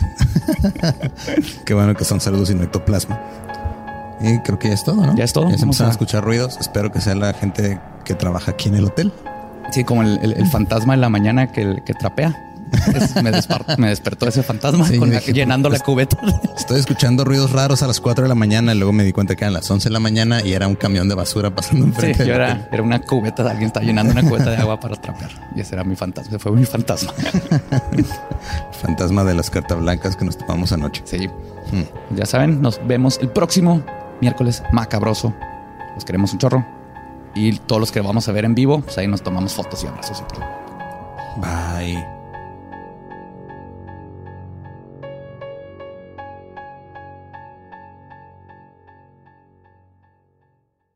¿Estás listo para convertir tus mejores ideas en un negocio en línea exitoso? Te presentamos Shopify.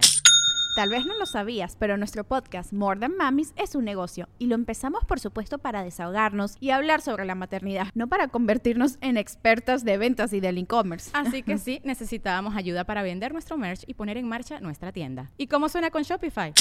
Llegó otra venta. Shopify es la plataforma de comercio que está revolucionando millones de negocios en todo el mundo. Ya seas un emprendedor desde tu casa o desde donde sea, Shopify es la única herramienta que necesitas para iniciar, administrar y hacer crecer tu negocio sin dificultades. Con Shopify puedo gestionar pedidos, envíos y pagos desde cualquier lugar, brindándote toda la información y estadísticas de tus ventas al detalle. Regístrate para un periodo de prueba con tan solo un dólar al mes en shopify.com barra sonoro, todo en minúsculas.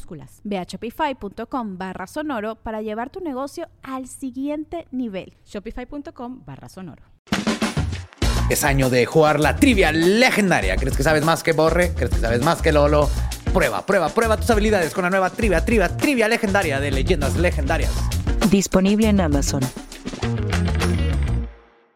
Hello, it is Ryan, and I was on a flight the other day playing one of my favorite social spin slot games on chumbacasino.com. I looked over the person sitting next to me, and you know what they were doing? They were also playing Chumba Casino. Coincidence? I think not. Everybody's loving having fun with it. Chumba Casino is home to hundreds of casino style games that you can play for free anytime, anywhere even at 30,000 feet. So sign up now at ChumbaCasino.com to claim your free welcome bonus. That's ChumbaCasino.com and live the Chumba life. No purchase necessary. Group. Void prohibited by law. See terms and conditions. 18 plus.